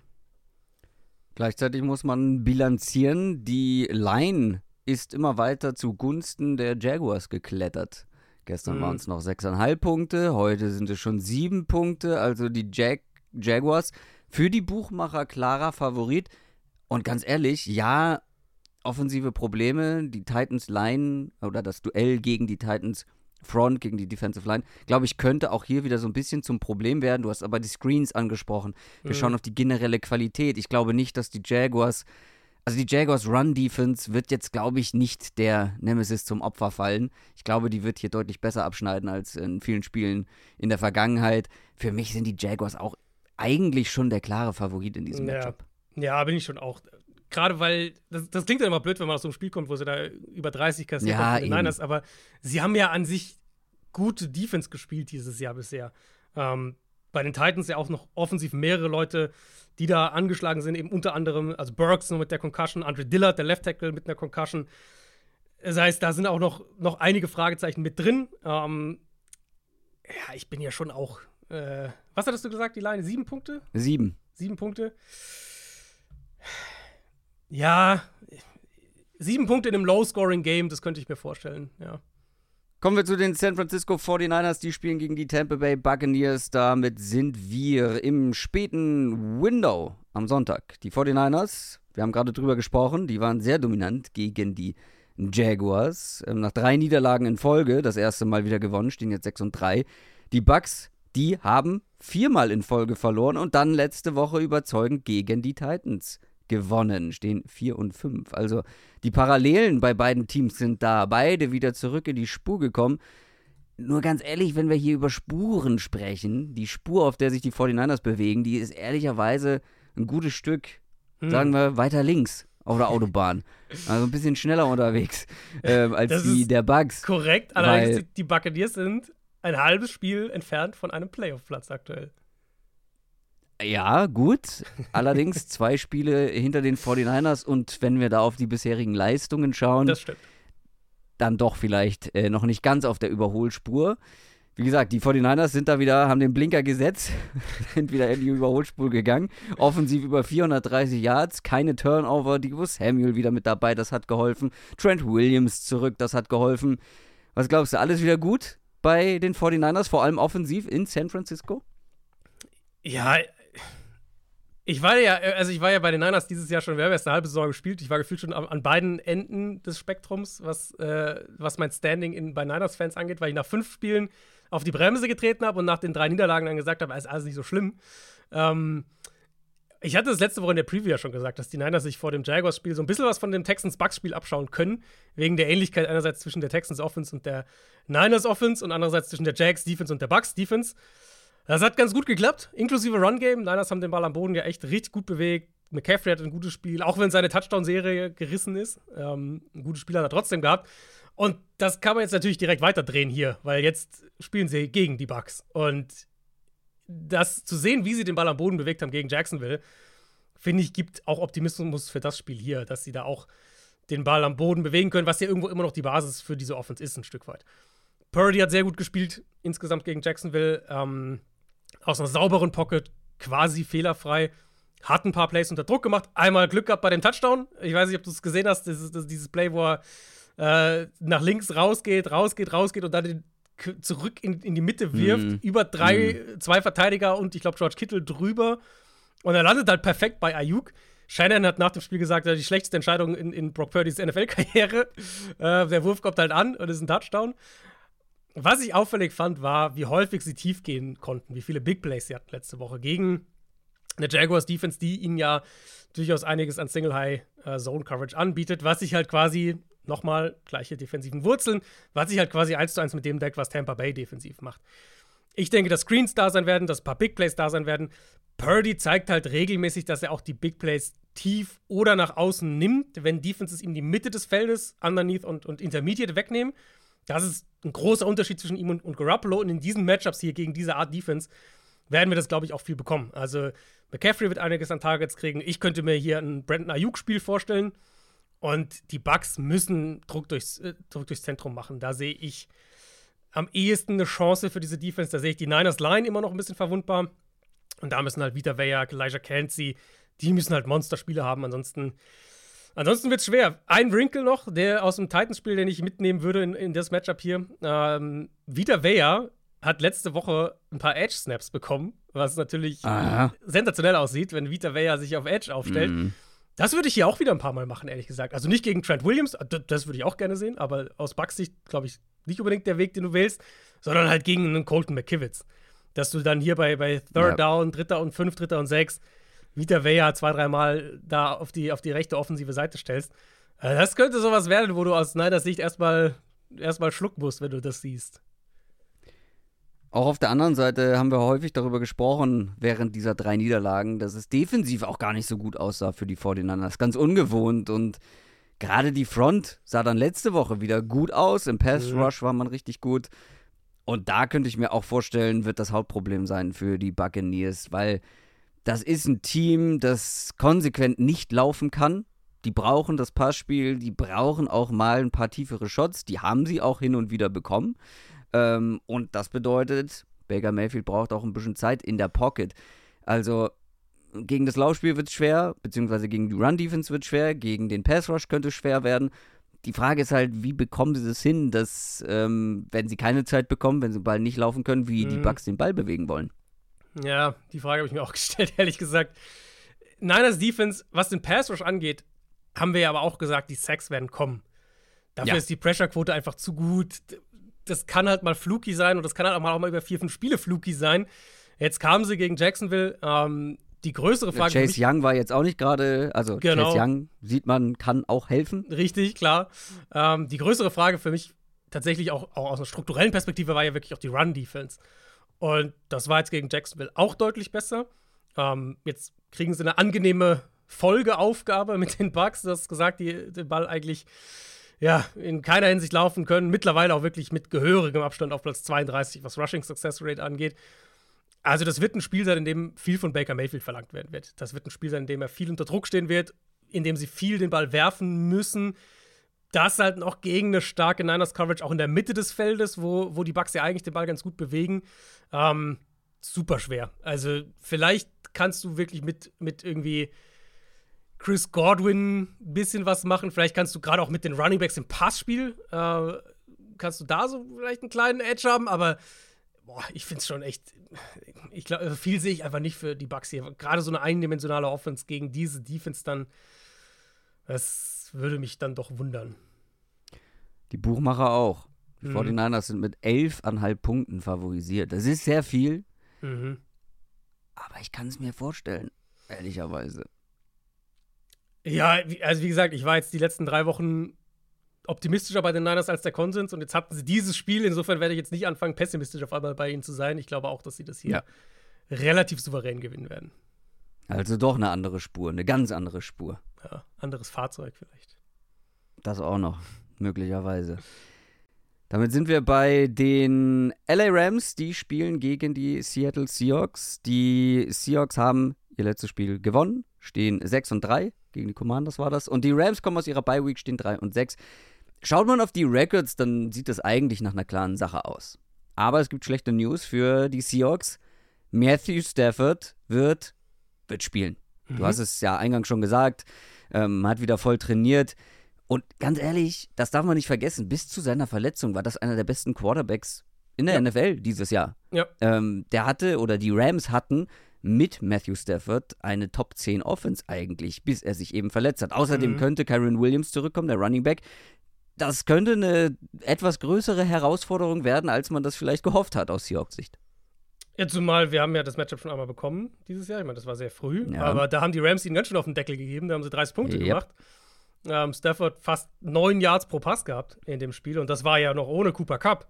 Also das war ja noch, äh, wer zum Henker ist, Puka Nakua äh, Territorium und kein Cooper Cup. Ähm, und jetzt kriegst du das Rematch hier. Seahawks waren damals auch noch ohne Devon Witherspoon. Das macht natürlich auch einen Unterschied. In der Hinsicht allein schon wird das ein richtig cooles Matchup. Also Witherspoon, Woolen gegen Puka Nakua und Cooper Cup. Witherspoon spielt ja auch viel in. Also die Rams sind ja super flexibel mit den beiden, schieben die viel rum. Ähm, stellen eigentlich, eigentlich einer der beiden ist immer im Slot und, und beide ungefähr mit einer ähnlichen Prozentzahl im Slot. Das heißt, selbst wenn wir das kriegen, wird wahrscheinlich Witherspoon trotzdem gegen einen der beiden stehen. Pass Rush der Seahawks, glaube ich, wird hier ein ganz wichtiger Punkt sein. Seahawks sind mittlerweile Top 10 in Pressure Rate. 3,3 Sacks pro Spiel, Platz 4. Ähm, Und, Und das ohne Uchenna Nwosu. das mittlerweile schon ohne Uchenna Nwosu, genau. Äh, Boye Mafe spielt eine tolle Saison. Eine Story in dem ersten Spiel gegen die Rams war, dass Stafford so viele Big Plays hatte. Und Der hatte 23 Dropbacks, bei denen er den Ball 2,5 Sekunden oder länger gehalten hat in dem Spiel, was schon sehr, sehr viel ist. 23 Dropbacks. Ähm, und wurde dabei kein einziges Mal gesackt. Und hat bei diesen Plays, wo er den Ball länger halt hält, hat er über 10 Yards pro Pass sogar aufgelegt. Das müssen die Seahawks verhindern. Also wenn Stafford wieder Zeit hat und ihre Zone-Coverages aus der Pocket zerlegen kann, dann wirst du hier wieder 30 Punkte mitgehen müssen, weil dann werden die Rams wieder in dem, in dem Territorium punkten. Und das war halt häufig das, was im ersten Spiel passiert ist. Ich habe mir noch mal ein bisschen was angeguckt von dem ersten Matchup. Mein Puka Nakua hat ein paar Plays individuell gemacht, aber es waren ganz viele High-Low-Konzepte, viel Ad-Snap-Motion mit Tutu Atwell auch gerade. Und das hat immer wieder Löcher in die Seahawks-Coverage gerissen und immer wieder Räume, auch gerade in der Mitte des Feldes, halt geöffnet. Da konnten sie ganz viel attackieren, da konnte Stafford ganz viel Plays machen. Das darf Seattle nicht wieder passieren, weil, wie gesagt, sonst, äh, sonst werden die Rams ja auch wieder 30 machen in dem Spiel. Ja, aber dann ist die Frage, machen sie selber vielleicht 30? Also, Mhm. was hatten wir gerade für ein Over-Under? Ja, das müsste Was recht hoch das? sein. Achso, bei, bei, bei nee, nee, nee, äh, das, was so niedrig war. äh, ja, bei, bei Brown Steelers waren wir bei 32,5. Ja, was das hier weiß ich nämlich. 46,5. Ja. Das ist, ähm, das ist viel. Da erwarten die Buchmacher ein punktereiches Spiel und ja auch irgendwo berechtigt, weil, also ich werde noch nicht so ganz aus der Seahawks Offense schlau. Ähm, das ist irgendwie von Spiel zu Spiel, Mhm. äh, habe ich da irgendwie dann äh, eine andere Sicht drauf, aber worauf man sich, glaube ich, verlassen kann, ist, die Rams lassen auch grundsätzlich relativ viel zu. Im ersten Spiel noch nicht, aber wie gesagt, das ist sehr, sehr lange her. Mhm. Und ich habe das Gefühl, seitdem ist die Rams Defense jetzt auch nicht unbedingt besser geworden im Laufe der Saison. Deshalb könnte hier auch was für die Seahawks Offense gehen. Ähm, ja, ja, doch, auf jeden Fall. Ich, ich muss immer noch zugeben, dass ich es schwierig finde, so ein richtiges Gefühl für die Seahawks Offense zu bekommen.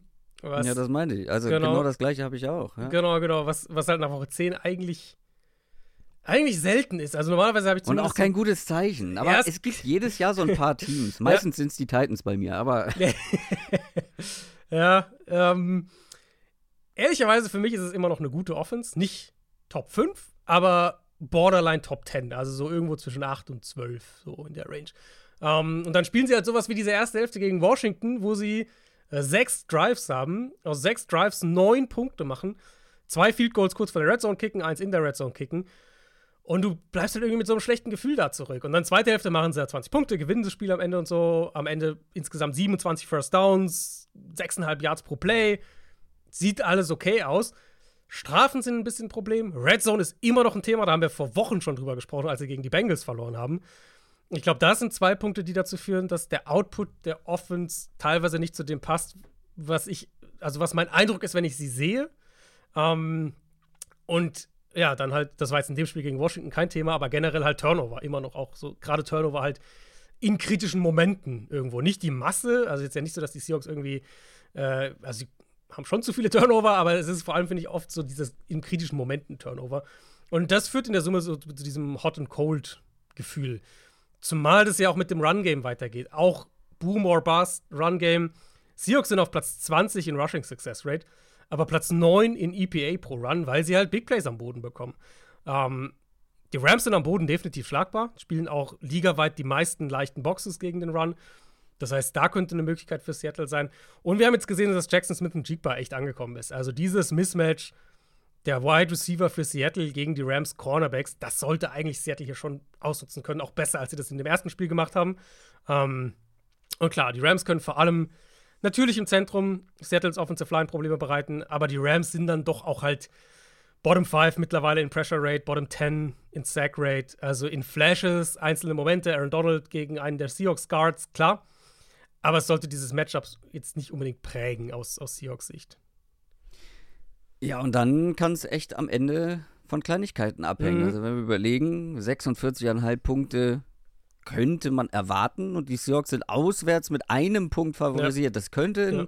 sehr unterhaltsamer und spannender Shootout werden, wenn es nach auch. Plan läuft. Glaube ich auch. Ich, das, also damit, da gehe ich ehrlich gesagt fast von aus, weil da, ist- da, so, so, da sind beide Defenses dann doch wackelig genug und Ja. beide Offenses und beide Quarterbacks auch in meinen Augen ähm, gut genug, um das zu, zu produzieren. Ein, eine Ergänzung noch zu dem, beziehungsweise eine kleine Korrektur zu dem, was du gesagt hast. Kyron Williams dürf, darf erst nächste Woche zurückkommen. Der kann diese Woche noch nicht Ach, zurückkommen. stimmt. Weil die hatten ja, Ja, beide. ich habe gerade extra nochmal nachgeguckt und fühlte mich bestätigt. Ja, genau, er war jetzt vier Wochen von Woche raus. 12. Wir sind in Woche 12. Äh, wir sind in Woche 11. und noch Ja, nicht genau, in 12. genau. Er war halt vier Äh, Wochen jetzt einen raus. Gehabt. Er war vier Wochen raus, aber weil halt eine die Bye Week war, zählt Genau, die natürlich ja. nicht. Also genau, Ja, der darf ja, nächste ja, Woche wieder, wieder richtig. spielen. Aber man geht davon aus, dass er dann nächste Woche Mhm. zurückkommen kann. Also diese Woche noch nicht. Aber ähm, da ist auf jeden Fall ein Ende der Verletzungsmisere, was Kyron Williams angeht, in Sicht. Wir machen weiter mit den Buffalo Bills. Die spielen gegen die New York Jets. Die zwei Sorgenkinder der AFC East, mehr oder weniger. Die Bills stehen 5 und 5, weil sie haben gegen die Broncos verloren. Die Jets 4 und 5 haben gegen die Raiders verloren. Die Bills sind am struggeln. Wir haben in den News drüber gesprochen. Offensive Coordinator gefeuert. Und du hast die Zahlen ja schon genannt. Also Platz 3 in EPA per Play, Platz 1 in Success Rate, offensiv. Aber die können halt den Ball nicht bei sich behalten. Wir haben über die Turnover schon gesprochen, letzte Woche vor allem.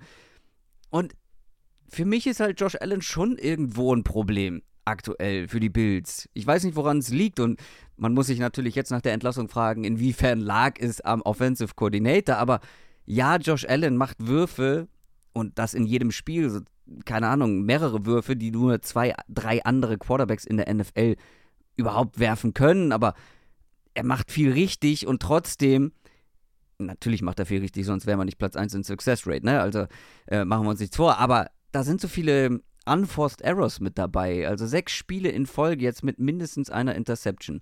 Der hat mehr Turnover kreiert als alle anderen Spieler in dieser Saison. Und das ist wirklich die verrückteste Stat. Seit Dorsey Offensive Coordinator war bei den Bills, hat er 33 Turnover gehabt, also Josh Allen. Und das sind sechs mehr als Platz zwei in dieser Kategorie Mhm. Ich kann mir nicht erklären, wie das zusammenhängt, aber das ist schon auffällig, dass die Turnover bei Josh Allen halt wieder massiv angezogen haben, seit halt nicht mehr oder seit der, der, der ähm, Offensive Coordinator eben gewechselt hat. Und das sind dann aber auch teilweise nicht nur die Turnover, sondern ich habe in jedem Spiel so ein paar Würfe bei Josh Allen, wo ich mir denke, so, boah, das sind einfache Würfe und die kommen nicht an. Da ist wieder. Aber das ist es doch halt irgendwo auch. Äh, Das, das finde find ich halt so schwer. Also die Dorsey-Stats und so, ja, ne, die, die, die, die habt ihr jetzt ja auch alle gesehen, wahrscheinlich, wenn ihr auf Social Media unterwegs wart, nachdem er entlassen wurde, hier äh, Interceptions und so weiter und so fort. Gleichzeitig der Vergleich ja mit äh, den, der Brian, den Brian Dable-Spielen. Da ging ja auch so eine Grafik rum, die letzten 25 Spiele unter, unter Dable versus die ersten 25 unter Dorsey. Und Dor unter Genau. Dorsey war die Offense in fast allen Bereichen besser, statistisch gesprochen. Ähm, Aber deswegen finde ich es halt so schwer, das zu unterteilen oder das zu, zu, zu, zu trennen, weil du halt viele Josh Allen Turnover hast, die du in keiner Weise dem Scheme irgendwie anlasten kannst, sondern wo er halt einfach genau. bescheuerte Turnover. Also das erste, Jets, das erste Jets-Spiel war ja der Anfang dieser Saison und der Anfang von diesem, ja, wir sind wieder in diesem Josh Allen-Territorium der ganzen Thematik, weil er da halt mehrere so richtig blöde Interceptions geworfen hat. Ja, und wenn wir auf letzte Woche schauen, das waren am Ende vier Turnover, ne? Aber es hätten ja locker sechs sein können. Also Mhm. es gab dann noch die eine ähm, potenzielle Interception, die dann keine war, weil der Verteidiger den Fuß halt minimal out of bounds irgendwie runterbekommen hat. Und dann äh, das, das Cook-Ding, also wo er den, wo er einen Fumble hat und der Ball direkt wieder zurückspringt in seine Arme. Stimmt, Das hätten locker auch noch zwei zusätzliche Turnover Ja. sein können. Ne? Da hatte man sogar noch Glück. Also ja. wir sprechen hier von sechs potenziellen Turnovern in einem Spiel, die Und nicht alle auf viele- Josh und- Allen gehen. Und, und, wie, und wie viele, sorry nochmal, aber wie viele davon würdest du halt irgendwie Scheme Playcalling anlasten? Wahrscheinlich keinen? halt- einen? Ich weiß nicht. Also es ist ja schon auffällig, dass Josh Allen dann wieder in, also das, ich, ja, es ist so super schwer zu, zu Genau, greifen, ja. wenn man halt ne, von so weit außen, aber vielleicht hat ihn Ken Dorsey irgendwie angehalten, mehr Risiko zu gehen. Keine Ahnung, weil da sind ja auch Würfe dabei, wo man Mhm. sagt, naja, musst du nicht unbedingt nehmen, wirft den Ball out of bounds. Sind ja auch einfach, deswegen meine ich Ja, auch vor allem ja. unforced errors, weil sie nicht unbedingt in kritischen Momenten Genau. kamen, wo du was erzwingen musst, sondern teilweise war nicht sogar das erste Play jetzt wieder? Oder es war auf Das jeden erste Fall Play war direkt äh, der, der Fumble, Ja. genau. Wo, das ist, war Cook, glaube ich. Wo sie direkt, war ein kurze, kurzes Ding nach, nach außen und direkt Fumble. Und was ich mir halt überhaupt nicht erklären kann, vielleicht ist das dann auch eine Einstellungssache, aber so, bei, so zum Beispiel, du kannst nicht bei einem Handoff, bei einem simplen Handoff, selbst wenn es vielleicht eine Read-Option war und er noch gucken musste, lässt er den Ball jetzt los oder nicht, du kannst nicht beim Handoff den Ball verlieren.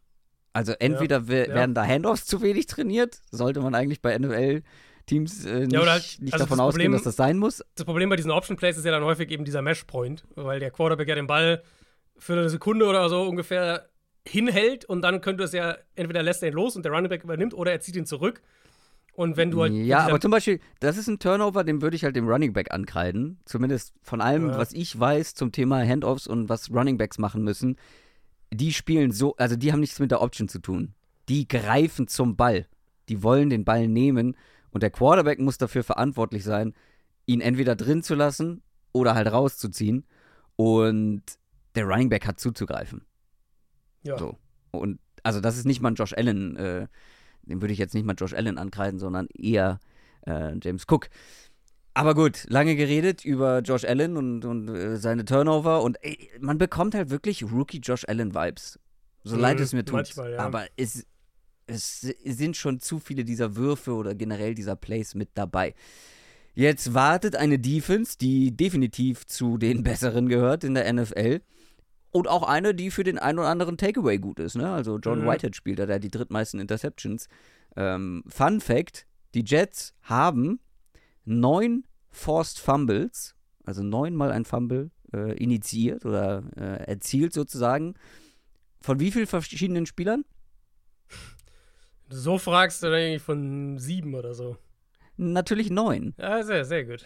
neun Spieler, neun Forced Fumbles. Äh, schön ähm, äh, gleichmäßig aufgeteilt. Das wird jetzt kein einfacher Job. Nicht für Mhm. Josh Allen, nicht für den neuen Offensive Coordinator oder Interims-Offensive Coordinator. Ähm, glaubst du, das, w- also glaubst du, die Offense bleibt effizient, kann konstant den Ball bewegen und vielleicht sehen wir weniger Turnover gegen eine starke Defense? Ich, ich will halt, also ich will halt sehen, was sie anders machen, ehrlich gesagt. Weil ich habe dann auch überlegt, wa- was, was könnte ich mir denn vorstellen? Mein erster Gedanke war so, jetzt mit dem ganzen Thema Run-Game, wie können sie vielleicht irgendwie den Floor stabilisieren, solche Sachen. War so, okay, Brady, ausgeprägter RPO-Background. So, vielleicht kommt das jetzt mehr in die Offense. Und das so, dann kriegen sie ein paar einfache Looks, einfache Yards am Boden. Da habe ich mal geguckt, die Bills haben unter Ken Dorsey schon die ligaweit viertmeisten RPOs gespielt. Also ist jetzt nicht so, dass das ein Aspekt wäre, wo du sagst, ah, den werfen wir jetzt rein, da äh, tauchen wir jetzt voll ein, das ist jetzt ein neues Ding, sondern das haben sie vorher auch schon gemacht. Und nochmal, ich verstehe das und es sind faire Kritik an Dorsey. Ich verstehe jeden Bills-Fan auch, der das sagt, dass das Run-Game schematisch nicht gut aufgebaut war und dass es zu eindimensional war und so weiter. Nur Punkt 1, das ist halt eine Offense, die ganz klar um das Passing-Game herum aufgebaut ist, mit dem Run-Game nur als Komplementärteil dazu. Und das finde ich grundsätzlich auch okay. Wie gesagt, im Detail kann man darüber diskutieren, aber du musst ja überlegen, wenn du jetzt sagst, wir wollen irgendwie, also unser Run-Game ist zu eindimensional, unser Run-Game muss, muss, muss kreativer sein, keine Ahnung was.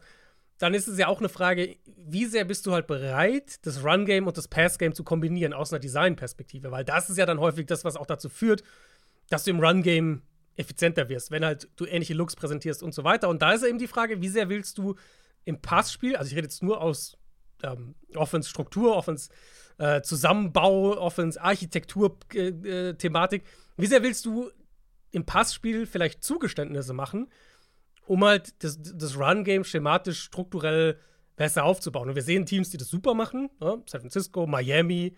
Ähm, wir sehen aber auch Teams, die damit halt strugglen, gerade wenn der Fokus so aufs Passspiel gelegt ist. Und auf der anderen Seite natürlich auch sagst, das Passspiel macht ja auch viel, ne? Also das ist ja nicht so, dass das Passspiel irgendwie Murks ist und äh, du sagst, naja, locker könnten wir hier beim Passspiel ein bisschen Zugeständnisse machen. Und Punkt zwei, Joe Brady, wie gesagt, ist für mich nicht derjenige, der das, das jetzt repariert. Und es würde mich halt so oder so wundern, wenn Buffalo in dem Matchup hier allzu viel am Boden macht. Auch wenn die Raiders letzte Woche gegen die Jets ja gar nicht so schlecht im Run-Game waren. Ähm, aber klar, ich werde natürlich drauf gucken in dem Matchup, ob sie was anders machen im Run-Game. Und generell dann halt, ob sowas wie so eine Art Befreiungseffekt so diese Geschichte gibt. Also ob Sean McDermott recht hat, wenn er sagt, so die Offense muss selbstbewusst sein und so. Also ob es diesen Coach wird entlassen, irgendwie Knalleffekt gibt. Da also, das ist übrigens ein Thema, glaube ich, was ich aus interner Perspektive, so Teamgefüge-Perspektive mm, mm. nachvollziehen kann. Das ist vielleicht eine Korrelation aus, wie ist die Stimmung, ähm, mm. wie ist das Selbstbewusstsein allen voran, wie gut eingestellt ist eine Offense, dass die, das korrelieren kann mit Turnovern. Ja, das ja. ist jetzt nichts, was ich, ist natürlich super schwer zu greifen und eigentlich nicht messbar. Ja, sowas wie Selbstvertrauen ist einfach nicht messbar, gerade, gerade wenn es mehrere Spieler äh, im Verbund betrifft. Aber das ist zumindest etwas, was ich mir schon vorstellen kann, dass wenn du nicht ganz so überzeugt bist von dem, was du tust, nicht überzeugt bist, auch Josh Allen, aus Josh Allen Perspektive, wenn du nicht komplett überzeugt von dem bist, was du da machst, von der Offense, von den Plays, dass du dann schon den ein oder anderen Fehler machst, den du sonst nicht machst, weil in der NFL, da, da reichen ja nur Nuancen an mangelndem Selbstvertrauen und du bist unterlegen, äh, weil meistens mhm. Denkt jeder, der da auf dem Feld steht, er ist der geilste und beste, den es jemals gab. das kann ich mir schon irgendwo vorstellen, aber das können wir natürlich von außen nicht irgendwie ja. analytisch betrachten. Und es kann sein, dass es sich in die Richtung entwickelt hat, aber man darf ja nicht vergessen, dass Ken Dorsey drei Jahre lang Josh Allens Quarterbacks-Coach war und nach allem, was wir wissen, derjenige, den Allen als Offensive Coordinator haben wollte, als sie dann diesen Posten neu besetzen musste, als, als Stable. Auch vielleicht ein Problem. Vielleicht, vielleicht ist Ken Dorsey auch, einfach ja. niemand, der eine ganze Offense gut coachen kann, motivieren kann, einstellen kann, für Selbstvertrauen sorgen kann, wo ich mir das bei Brian Dable halt sehr, sehr gut vorstellen kann auf der anderen genau, Seite. Genau, kann auch ein Punkt sein. Aber deswegen glaube ich, es kann sein, dass es über die Jahre sich jetzt, äh, also über die genau. zwei Jahre so dahin entwickelt hat. Auf der anderen Seite, wenn du jetzt auch Element und so gehört hast, ich glaube jetzt nicht, dass es so war, dass die, dass die irgendwie eine schlechte, schlechte Verbindung oder sowas zueinander hatten. Gleichzeitig, wenn du jetzt auch, sowohl Allen als auch McDermott haben das gesagt, so hier, Brady hat halt so irgendwie eine andere Energie, so nach dem Motto. Also, dass da schon, dass da ja. mehr, mehr von, in der Hinsicht kommt. Das ist, wie gesagt, das ist schwer zu analysieren. Ähm, ja. Die Matchups an sich sind ja eigentlich relativ spannend, potenziell. Sauce Gardner, Stefan Diggs, sofern die Bills das zulassen. Ich meine, die können Diggs weghalten von Gardner. Und der Pass Rush natürlich. Pass Rush als so ein Thema. Josh Allen stand sehr, sehr viel unter Druck in dem ersten Spiel äh, gegen die Jets und hat dann halt auch viele Fehler gemacht. Ähm, Interceptions haben wir jetzt auch äh, lange genug angesprochen. Es war das erste Saisonspiel eben, in dem Allen, also es war generell das erste Saisonspiel und es war dann halt direkt dieses Spiel, in dem Allen diese Turnover hatte. Ähm, wenn die Offense jetzt hier generell ein, ein sauberes Spiel hat, also auch in puncto Turnover, dann werden die das hier gewinnen. Und zwar wahrscheinlich auch relativ klar, ehrlicherweise. Aber wenn halt sich das fortsetzt, dann ist es auch ein Spiel, was sie wieder verlieren könnten. Wir müssen aber noch schnell auf die andere Seite schauen. Also die mhm. Jets wären offensiv, glaube ich, froh, solche Probleme zu haben. Die wären froh, wenn Turnover das einzige Problem wären. Die haben acht Touchdowns in neun Spielen. Mhm. Seit elf Vierteln. Seit elf Vierteln kein einziger Touchdown mehr. Ja. Der letzte war im ersten Viertel gegen die Giants. Und ja, die Bills Defense ist verletzungsgeplagt, reden wir immer wieder drüber. Aber diese elf Viertel waren drei gegen die Giants, gegen die Chargers Defense und vor allem gegen die Raiders Defense. Das ist jetzt nicht so, dass hier plötzlich eine viel leichtere Mhm. Aufgabe kommt für die Jets Offense. Also, so schlecht ist die Bills Defense nun auch nicht. Ja, und dann hörst du, dann hörst du, wie sich Robert Sala hinstellt nach dem Raiders-Spiel und sagt, dass Zach Wilson eigentlich ziemlich gut spielt. Und äh, dass es unfair wäre, die Probleme jetzt hier an einem Spieler festzumachen und so weiter. Und dass es schwierig sei, Dinge zu verändern, nur um etwas zu verändern. Zitat, vor allem, wenn die Person das nicht verdient hat, mit Blick auf seinen Quarterback. Und er stellt man, sich vor sein Team, Ja. er stellt sich vor Mhm. seinen Quarterback. also, wo man ihm ja zustimmen muss, ist, es ist nicht nur Zach Wilson. Also, es ist natürlich auch die Offensive Line. Es ist natürlich auch die offensive Struktur irgendwo. Aber sich halt hinzustellen und zu sagen, Wilson spielt eigentlich gut, ist halt so eine Aussage. Vielleicht redet der intern komplett anders, kann natürlich sein. Aber als Spieler bekommst du diese Dinge ja auch mit, die der Headcoach auf der Pressekonferenz erzählt. Ähm, Bills hatten eigentlich jetzt am Montag gegen, gegen Denver eigentlich kein schlechtes Spiel von ihrem Pass Rush. Sie haben 25 individuelle Pressures in dem Spiel. Ed Oliver 8 Pressures gehabt. Russell Wilson war bei über 45% seiner Dropbacks unter Druck. Also daran lag es nicht. Und ehrlicherweise muss man sagen, äh, Russell Wilson hat auch das meiste erst dann in Broken Plays kreiert. Also Mhm. es gab wenig Situationen, wo das Play, glaube ich, Ja. war so mein Eindruck, nach Plan funktioniert hat. Also das haben die Bills ganz gut verteidigt. Genau, und dann reden wir jetzt halt auf das, versuchen wir das auf die Jets O-Line zu, zu, äh, zu übertragen und was davon übrig ist, weil, also vielleicht kriegen sie ja Dwayne Brown zurück, ähm, das könnte sein. Dafür Billy Turner mit dem Bruch in der Hand wahrscheinlich auch nochmal raus. Und das ist ja so oder so halt eine Patchwork-Line, die der Offense super wenig Floor gibt. Zach Wilson hat den Ball gegen die Raiders mal ein bisschen schneller geworfen. Ansonsten hätte er wahrscheinlich noch mehr Sex kassiert, ehrlicherweise. Und darüber muss es halt letztlich auch gehen. Also man kann nicht davon ausgehen aus Jets Sicht, dass man in irgendeinem Matchup aktuell den Ball laufen kann. Bestimmt klappt es mal in einem Spiel, aber damit planen kann man an dem Punkt eigentlich nicht. Mm, dementsprechend, es muss über Quick Game gehen, es, es muss über, über Yards nach dem Catch gehen oder anders formuliert halt, es muss über Garrett Wilson gehen. Und da gibt es ein paar interessante Duelle. Einmal Teron Johnson im Slot und dann haben die Bills ja offenbar äh, Rasul Douglas zu ihrem de facto Nummer 1 Corner schon gemacht, weil wir hatten in der Preview aufs Monday Night Game ja über die Verletzungen und die Ausfälle in der Secondary gesprochen. Ähm, Douglas hat, hat Cortland Sutton bei 24 seiner 26 Perimeter Routes geshadowed, also ist wirklich mit ihm mitgegangen. Das ist schon relativ nah dran an, an Corner 1. Ähm, dementsprechend denke ich, dass wir, wenn Wilson außen spielt, auch Douglas häufig gegen ihn bekommen werden. Ich erwarte Wilson aber sowieso hier viel im Slot, viele kurze Inbreaker, egal ob, ob in oder außen, aber viele kurze Routes über die Mitte, weil das ist, glaube ich, der einzige Motor, den diese Offensive hat. Das und Zach Wilson Scrambles. Also vielleicht kann er ja auch so ein bisschen das, äh, das machen, was Russell Wilson letzte Woche gemacht hat. Also die Bills tatsächlich nur mit sieben Punkten favorisiert. Ich meine, ist immer noch viel, aber trotzdem, ich finde schon gemessen daran, mit welchen Erwartungshaltungen die Bills in die Saison gegangen sind und die Jets auf der anderen Seite nach der Mhm. Verletzung mit Aaron Rodgers, finde ich das schon erstaunlich. Und ich sage das gleiche wie letzte Woche, weil da habe ich schon gesagt, also ähm, da habe ich, ich weiß, bin mir nicht mehr ganz sicher, ob ich es gesagt oder nur gedacht habe, ähm, aber da haben wir darüber gesprochen, dass ich glaube, die Line war gegen die Broncos schon ziemlich hoch in Richtung Bills. Und da habe ich gesagt, ich würde hier die Broncos mit diesem großen Handicap nehmen. Mhm. Ich hätte natürlich jetzt nicht gesagt, dass die Broncos gewinnen, aber nicht, dass sie es so deutlich verlieren. Und da habe ich gesagt, ja, die Bills müssten das natürlich eigentlich gewinnen. Aber wenn sie es nicht machen, dann muss man sie neu bewerten. Das habe ich jetzt für mich gemacht. Die Bills sind aktuell definitiv nicht für mich im absoluten Contender-Kreis. Nee. Wahrscheinlich für die meisten nicht. Also die Bills kämpfen ganz konkret um ihre Playoff-Chancen im Moment. Die Bills Ja. stehen 5 und 5. Das ist Ja. hier ein Division-Spiel. Also zumal, dass ihr es mal gehört habt, falls die Bills das hier verlieren sollten, dann ähm, gehen die Bills auf 5 und 6 und die Jets stehen 5 und 5 in der AFC East. Ja. Wenn sie das hier verlieren, dann gibt es nochmal ein Downgrade. Ähm, und ja, also das ist ein ganz wichtiges, richtungsweisendes Spiel für die Mhm. Bills. Die haben keinen, also das haben sie auch wirklich durch die Bank weg gesagt, wenn man jetzt diese Woche die, die Aussagen gehört hat, die haben, keinen, die haben keinen Spielraum für Fehler mehr. Die, wie gesagt, die haben schon fünf Spiele verloren. Die haben absolut brutales Restprogramm. Hast du dir das mal angeguckt, gegen wen Buffalo noch spielt äh, nach Nee. diesem Spiel? Also, sie haben jetzt diese Woche halt die Jets, was so oder so ein Must-Win ist. Danach at Eagles, at Chiefs, Cowboys, Mhm. at Chargers. What? Also, ja, gut, Chargers. sehr gut. Die passen Aber- irgendwie nicht ganz in die Aufzählung. Ja, gut, bin. fair. Aber naja, gut, sagen wir so, so wie die Bills im Moment spielen, kannst du halt auch gegen Herbert dann verlieren in so einem Spiel. Ähm, Und dann haben sie halt Dann haben sie noch die Patriots, wo sie ja auch schon verloren haben dieses Jahr. Und dann in Miami zum Abschluss. Also, die haben ja, ja wirklich keinen Spielraum mehr. Ja, da ist wirklich Druck drauf.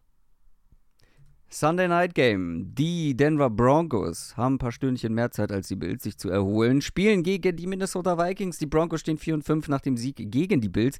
Die Vikings, vierter Sieg in Folge jetzt. Und zwar zuletzt gegen die Saints stehen 6 und 4. Das sind zwei der Überraschungsteams der letzten Wochen. Also die Broncos, Mhm. weil das ein echt beeindruckender Turnaround ist, wenn man sich den Anfang der Saison anguckt und wie wir da über die Broncos gesprochen haben. Und die Vikings, weil sie zwei ihrer wichtigsten, vielleicht sogar die wichtigsten Spieler verloren haben und einfach, ja, mehr gewinnen als vorher. Also wirklich selten kurios, eigentlich wirklich beides sehr, sehr spannende Storylines von beiden Teams. Jetzt halt die beiden gegeneinander und irgendwo auch ein ganz guter Leistungscheck für beide. So eine Einordnung, wo stehen wir eigentlich? Die Vikings sind absolut auf Playoff-Kurs. Wir haben schon drüber gesprochen, dass sie den Lions im Nacken sitzen, sogar in der Division und generell in der NFC. Wenn sie so weitermachen, spielen sie da sehr gut um eine Wildcard mit. Und da sollte man, gemessen daran, wo sie aktuell stehen, sollte man eigentlich ein Team wie die Broncos schlagen können. Eigentlich. Hm.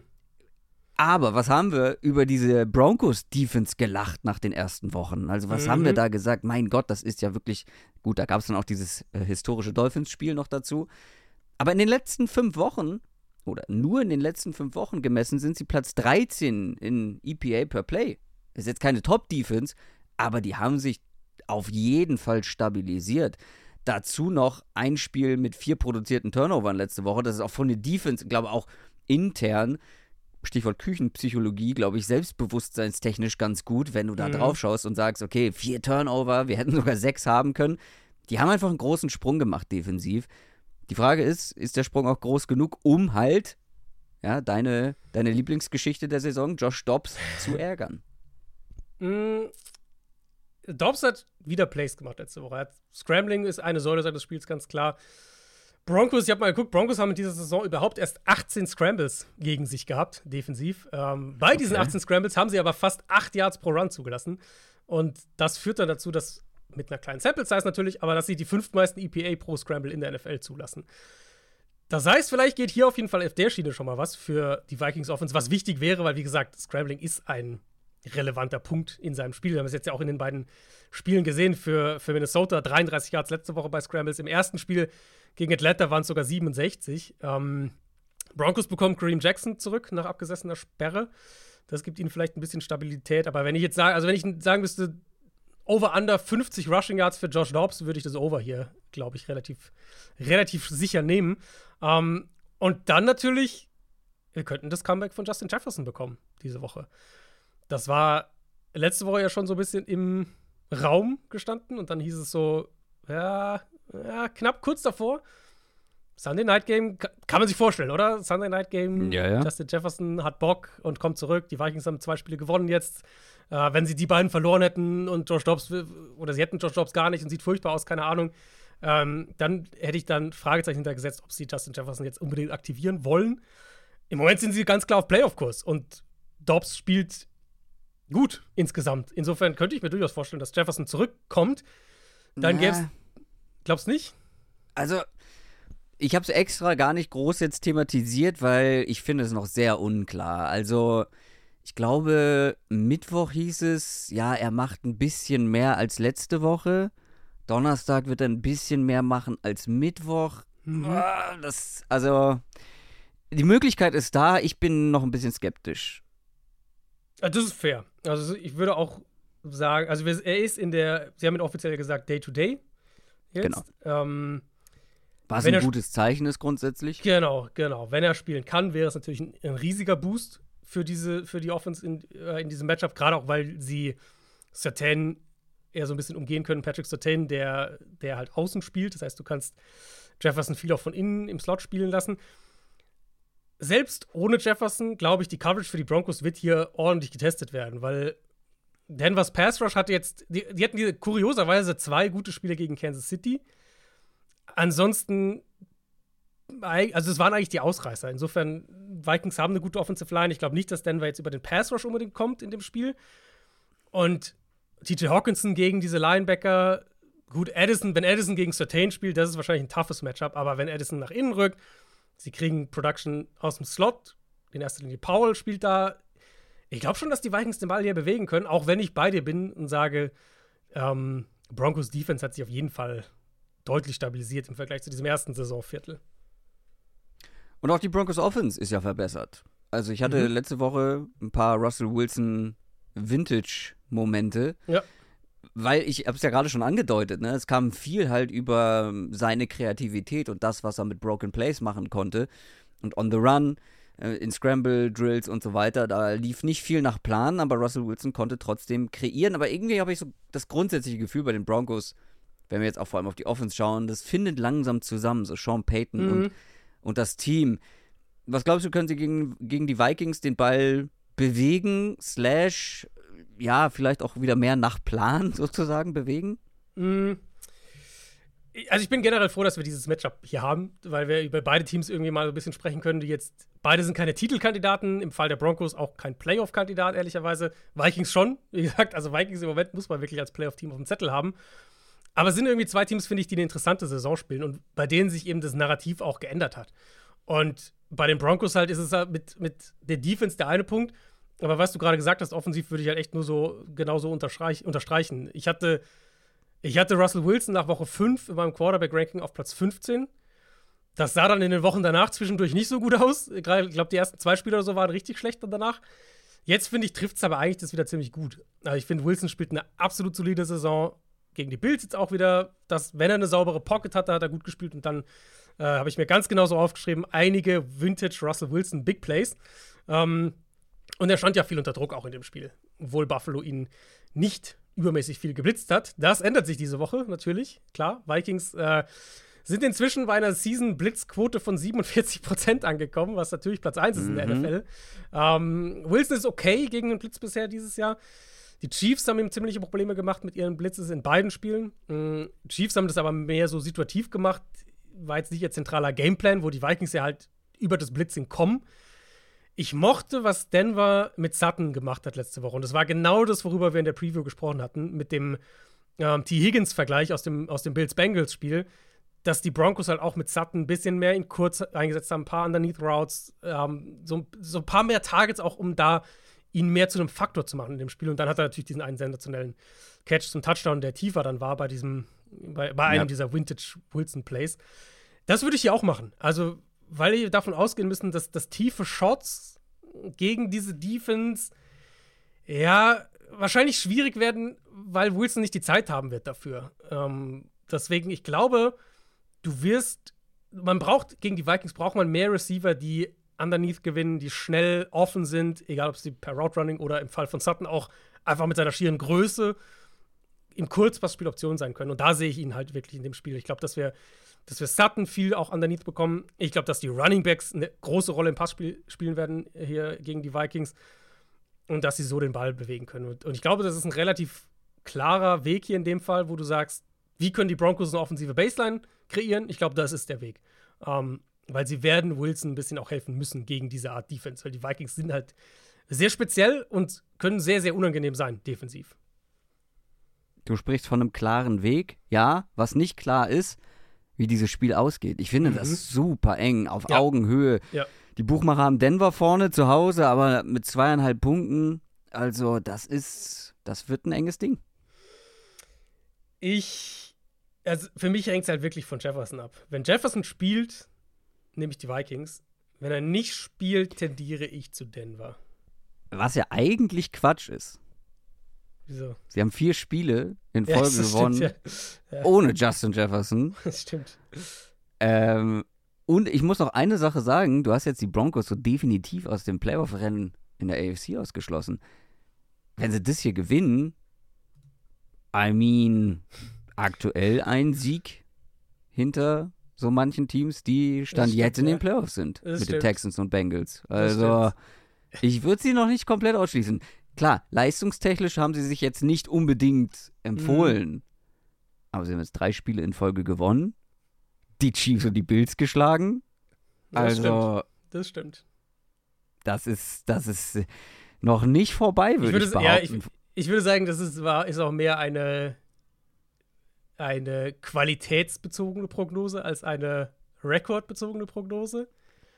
Ich glaube nicht, dass die Ja, aber wa- also was kannst du an der, was kannst, also wie viel kannst du an der Qualität kritisieren, wenn du die Chiefs und die Bills back to back schlägst? das ist ein fairer Punkt. Ich, ich würde es halt sagen. es war nicht, ich würd- war jetzt sag- nicht glanzvoll, Genau, aber genau, ja. Nee, das ist fair, absolut. Ich würde halt sagen, ich glaube, ich traue dem sozusagen noch nicht, dass wir das jetzt über den Rest Mhm. der Saison so bekommen. Aber dass sie stabiler sind und dass sie wahrscheinlich in den meisten Spielen eher eine Chance haben gegen jetzt Gegner so auf dem Level der Vikings zum Beispiel, das auf jeden Fall. Dann sprechen wir noch über die restlichen Spiele etwas schneller. Zum Beispiel die Detroit Lions gegen die Chicago Bears. Die Lions stehen zwei, äh, nee, 7 und 2, so rum.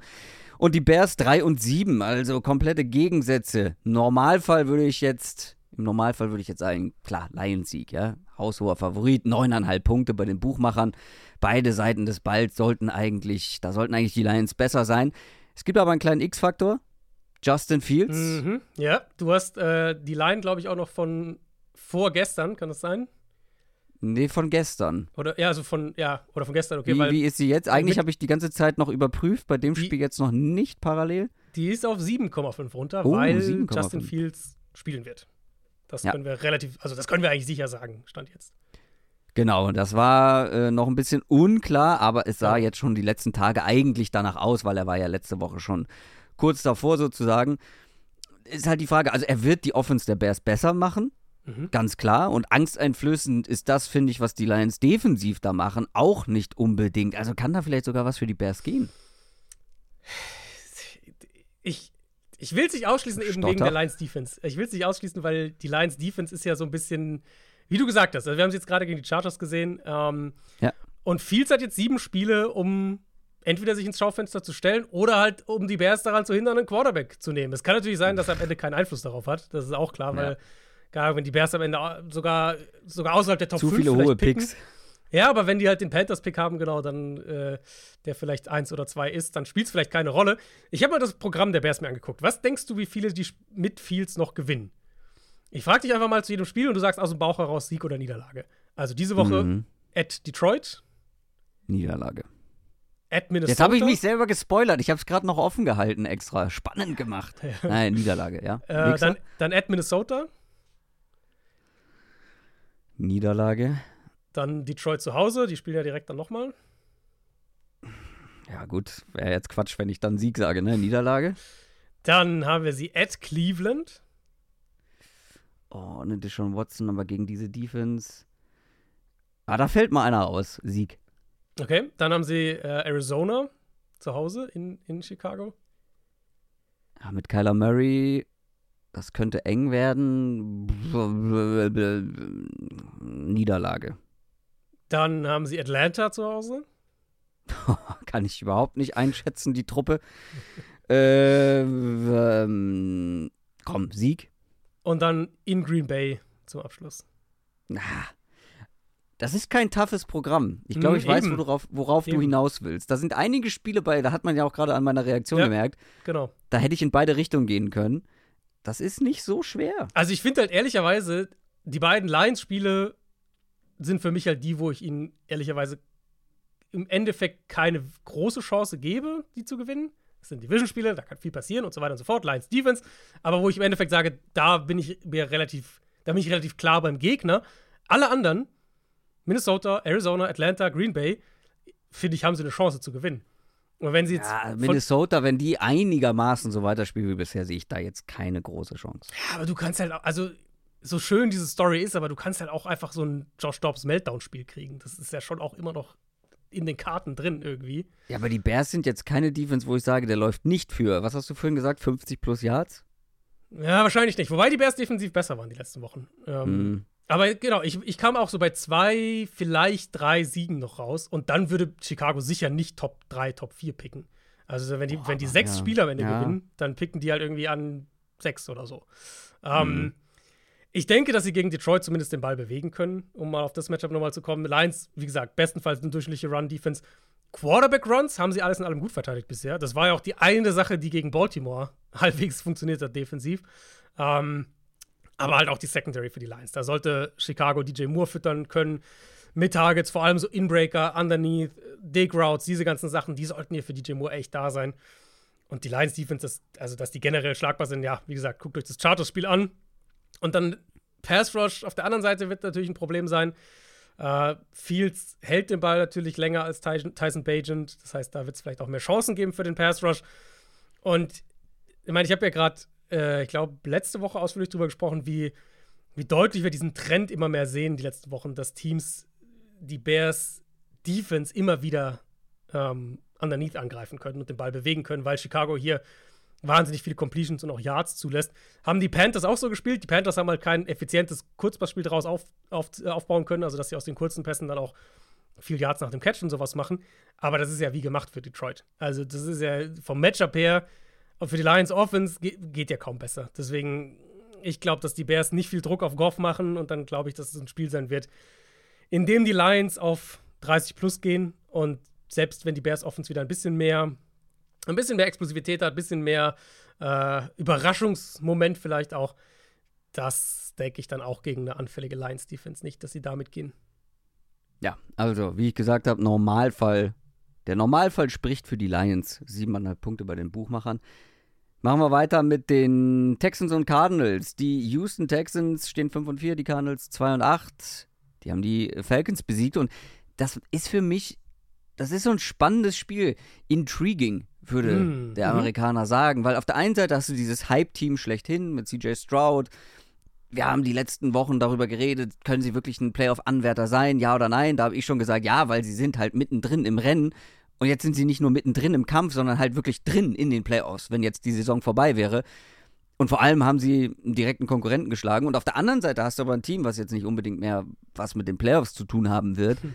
aber halt direkt das erste Spiel mit Kyler Murray zurück gewonnen hat, gewinnen konnte. Und das ist halt insofern interessant, weil wir wissen nicht genau, wie gut können die Cardinals jetzt sein, also dann vor allem mhm. offensiv. Mhm. Vielleicht sind sie sogar gut genug, um diesen Texans-Hype zu stoppen. Ja, ich finde es auch spannend, das Spiel. Ähm, äh, Kyler Murray hatte die, die eine Interception, die sieht blöd aus, wirkte auf mich wie eine Miscommunication, wo ich glaube, es war McBride, äh, die Route weiterläuft und ich glaube, Murray hat antizipiert, dass er stehen bleibt. Ähm, na, sieht doof aus, aber okay, machen wir einen Haken dran. Ansonsten fand ich, das war echt ein gutes Spiel von ihm. Allen voran hat es mich überrascht, wie viel er athletisch schon gemacht hat. Im ersten Spiel zurück vor dem Kreuzbandriss. Also QB-Run-Game, designtes QB-Run-Game, aber auch die Scrambles. Scheint direkt wieder mit ihm zur Verfügung zu stehen. Das hatte ich ehrlich gesagt nicht gedacht. Und ähm, das könnte ja eine Rolle spielen gegen eine Texans Defense, die letzte Woche ordentlich Druck gemacht hat auf Burrow, ähm, gegen die Bengals, die Sheldon Rankins zurück hat, der ein richtig gutes Spiel hatte. Will Anderson natürlich für sich schon ist irgendwie ein, ein, nettes Duell. Will Anderson, der Passrusher, den Arizona hätte haben können, wenn sie an drei gepickt hätten. Gegen Paris Johnson auf der rechten Seite der Offensive Line, den Offensive Tackle, den sie haben wollten und den sie gepickt haben, der auch eine sehr gute Rookie-Saison spielt. DJ Humphreys hat letzte Woche noch gefehlt, der Left Tackle. Der könnte diese Woche zurückkommen. Ähm, aber generell, das wird, glaube ich, schon mal an der Line ein interessantes Matchup. Und dann, ehrlich gesagt, glaube ich, die Cardinals Waffen gegen die Texans Coverage, da könnte schon was gehen für Arizona. Jetzt McBride hatte dieses Monsterspiel letzte Woche. Ähm, da glaube ich, dass sie da zumindest ein Stück weit dran anknüpfen können. Und die Receiver jetzt mit, mit Brown, Wilson, Rondell Moore gegen eine Texans Secondary, die, die angeschlagen ist, die letzte Woche auch hier und da ihre Wackler dann drin hatte. Allen voran halt gegen die Titans und Slot Receiver. Ich glaube, da wird Arizona auch angreifen können. Texans verlieren Denzel Perryman, ihren Starting Linebacker, der wurde gesperrt. Äh, für, ich glaube, mittlerweile zwei, es waren ursprünglich drei Spiele, er ist äh, dagegen in Berufung gegangen. Ich glaube, jetzt sind es noch zwei. Er wird diese Woche auf jeden Fall fehlen. Henry Tuoto ist, ist angeschlagen, ist fraglich, hat letzte Woche auch nicht gespielt. Das heißt, da gibt es, glaube ich, Ansätze. Und dann die andere Seite, mein CJ Stroud, wir haben Montag ausführlich drüber gesprochen, das ist natürlich so die Storyline oder eine der Storylines überhaupt dieses Jahr. Und dann wird er wahrscheinlich viel Zeit haben, hier, diese Woche in der Pocket, weil die Cardinals mit dem Pass Rush nicht allzu viel machen, ähm, solange der Quarterback den Ball jetzt nicht ewig, ewig hält, wie es die Falcons teilweise gemacht haben.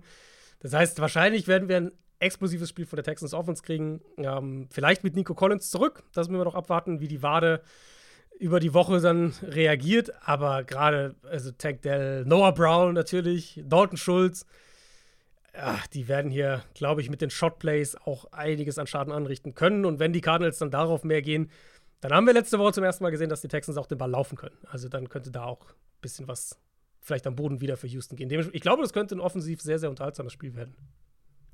Ja, und vor allem glaube ich, ich habe das ganz bewusst so eingeleitet. Die Texans sind mit fünf Favorit. Aber das hier wäre ein richtiger Hype-Killer. Wenn du ja. die letzten Wochen eine Überraschung nach der anderen irgendwie lieferst und mhm. dann ausgerechnet gegen die Cardinals es auf die halt Schnauze halt, fällst. Es wäre doch so ein Letdown-Spot, ne? Weil letzte Woche gegen die Bengals, nächste Woche gegen Jacksonville, wo es dann vielleicht um die Division schon perspektivisch geht. Und dazwischen ja. so dieses Cardinals-Spiel. Äh, ich, ja. ich, ich prophezei einen Cardinals-Sieg hier. So weit bin ich nicht. Dafür sehe ich das Matchup Texans Offense gegen Cardinals Defense zu einseitig, ehrlich gesagt. Aber dass das so ein bisschen Letdown-Spot ist, da, das sehe ich schon auch, ja. Ja, das könnte so ein Ding sein, wo du sagst, hallo, wir haben die Cardinals, äh, die Cardinals, die Bengals geschlagen. Natürlich schlagen wir die Cardinals. Hallo? Mhm. Äh, ist ja klar.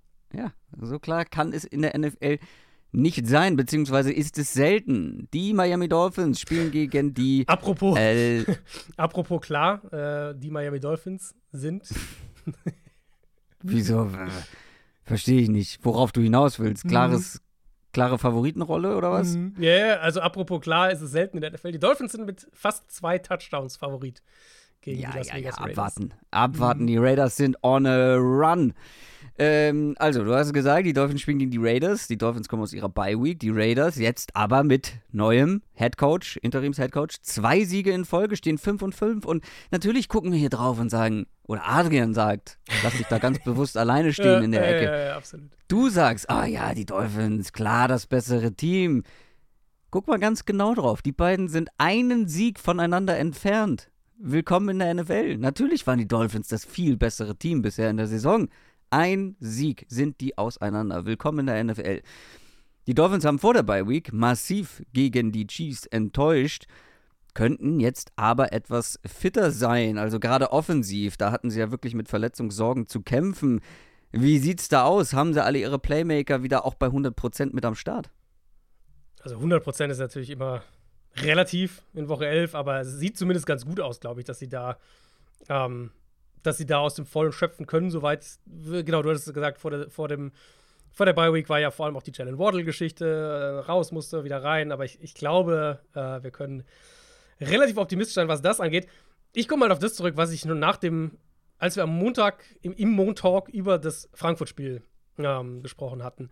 Da habe ich ja gesagt, dass wir mit den Dolphins einfach an einem Punkt sind, jetzt in dieser Saison, wo ich es halt gegen ein Top-Team und eine Top-Defense sehen will. Und dass es für die Bewertung der Dolphins insgesamt für mich keine wahnsinnig große Rolle spielt, ähm, ob jetzt sie für gegen ein schwaches Team, gegen eine schwache Defense, ob sie da wieder 40 Punkte machen oder was auch immer, weil ich es halt gegen ein gutes Team sehen will. Es ist die, die Story dieser Dolphins-Saison. Sie schießen schwächere Teams ab, sie verlieren gegen gute Teams. Ähm, schwächere Teams abzuschießen, ist schön und gut. Das ist häufig auch ein Merkmal guter Teams. Und ich glaube, das, das alleine wird Miami auch in die Playoffs befördern schon. Im Endeffekt geht es halt darum, ob sie, in, ob sie die Top-Teams dann auch schlagen können, sonst wird es ein kurzes Vergnügen in den Playoffs. In der Hinsicht werden wir, glaube ich, diese Woche keine neuen Erkenntnisse bekommen, weil ich gehe davon aus, dass die Dolphins, wenn die, der Offensive Line hat noch so ein paar Ausfälle, ne? Robert Hunt ist angeschlagen, da, da muss man, ähm, äh, da müssen wir abwarten mit der Oberschenkelgeschichte, ob der fit wird, ob der spielen kann, ist einer in der, in der Offense. Devon A-Chain trainiert ja mittlerweile wieder mit. Ähm, darauf wollte ich eigentlich hinaus. Ja, darauf wollte ich hinaus. Okay, ja. Devon A-Chain könnte wieder äh, ein Faktor sein. Jalen Waddle hat voll trainiert Anfang jetzt der Woche. Insofern, da sind wir auch optimistisch. Teron Armstead hat sogar mittrainiert. Also sieht eigentlich alles in allem ganz gut aus. Ryan Mostert auch, war ja auch äh, genau, stimmt, angeschlagen. Mhm. Auch wieder besser auch, unterwegs. Äh, hat auch limitiert zumindest trainiert, genau. Ähm, ich glaube ehrlich gesagt, dass die Dolphins hier am Boden sehr, sehr viel mehr wieder machen können als in den vergangenen Wochen. Und dann, ja, die Cornerbacks der Raiders gegen Wardle und Hill. Die Defense ist generell auch in der Mitte des Feldes relativ anfällig. Wo die Raiders bisher erstaunlich gut sind defensiv, das hat mich überrascht, als ich das Spiel vorbereitet habe, äh, ist, wenn es darum geht, Pass, äh, Pass, Plays mit Motion zu verteidigen. Das ist natürlich schon mal nicht schlecht. Miami testet es allerdings äh, halt noch mal auf einem anderen Level in puncto Quantität, also wie häufig sie es machen, und in puncto Qualität, also mit wem sie es machen. Und ich glaube ehrlich gesagt, dass die Raiders halt hier, wie gesagt, mit dem Run-Game schon sehr, sehr viel zu tun haben werden. Andere Seite des Balls, Raiders gegen die Jets, wie erwartet, dann doch deutlich mehr Druck auf Aiden O'Connell, 44 Prozent seiner Dropbacks unter Druck. Er hat tatsächlich mehr Fehler gemacht, wenn er eine saubere Pocket hatte. Ähm, er hatte auch weniger Yards pro Pass, hat den Ball deutlich kürzer geworfen. Wenn er Druck gemacht hat, hat er so ein bisschen mehr Plays gemacht. Ja, Dolphins sind halt ja mittlerweile in ihrer Secondary auch wieder, ist ja nicht nur die Offense, sondern auch in der Secondary sind sie halt wieder in Bestbesetzung. Howard, Ramsey sind wieder dabei. Safety ist wieder, äh, Safety-Gruppe äh, ist wieder da.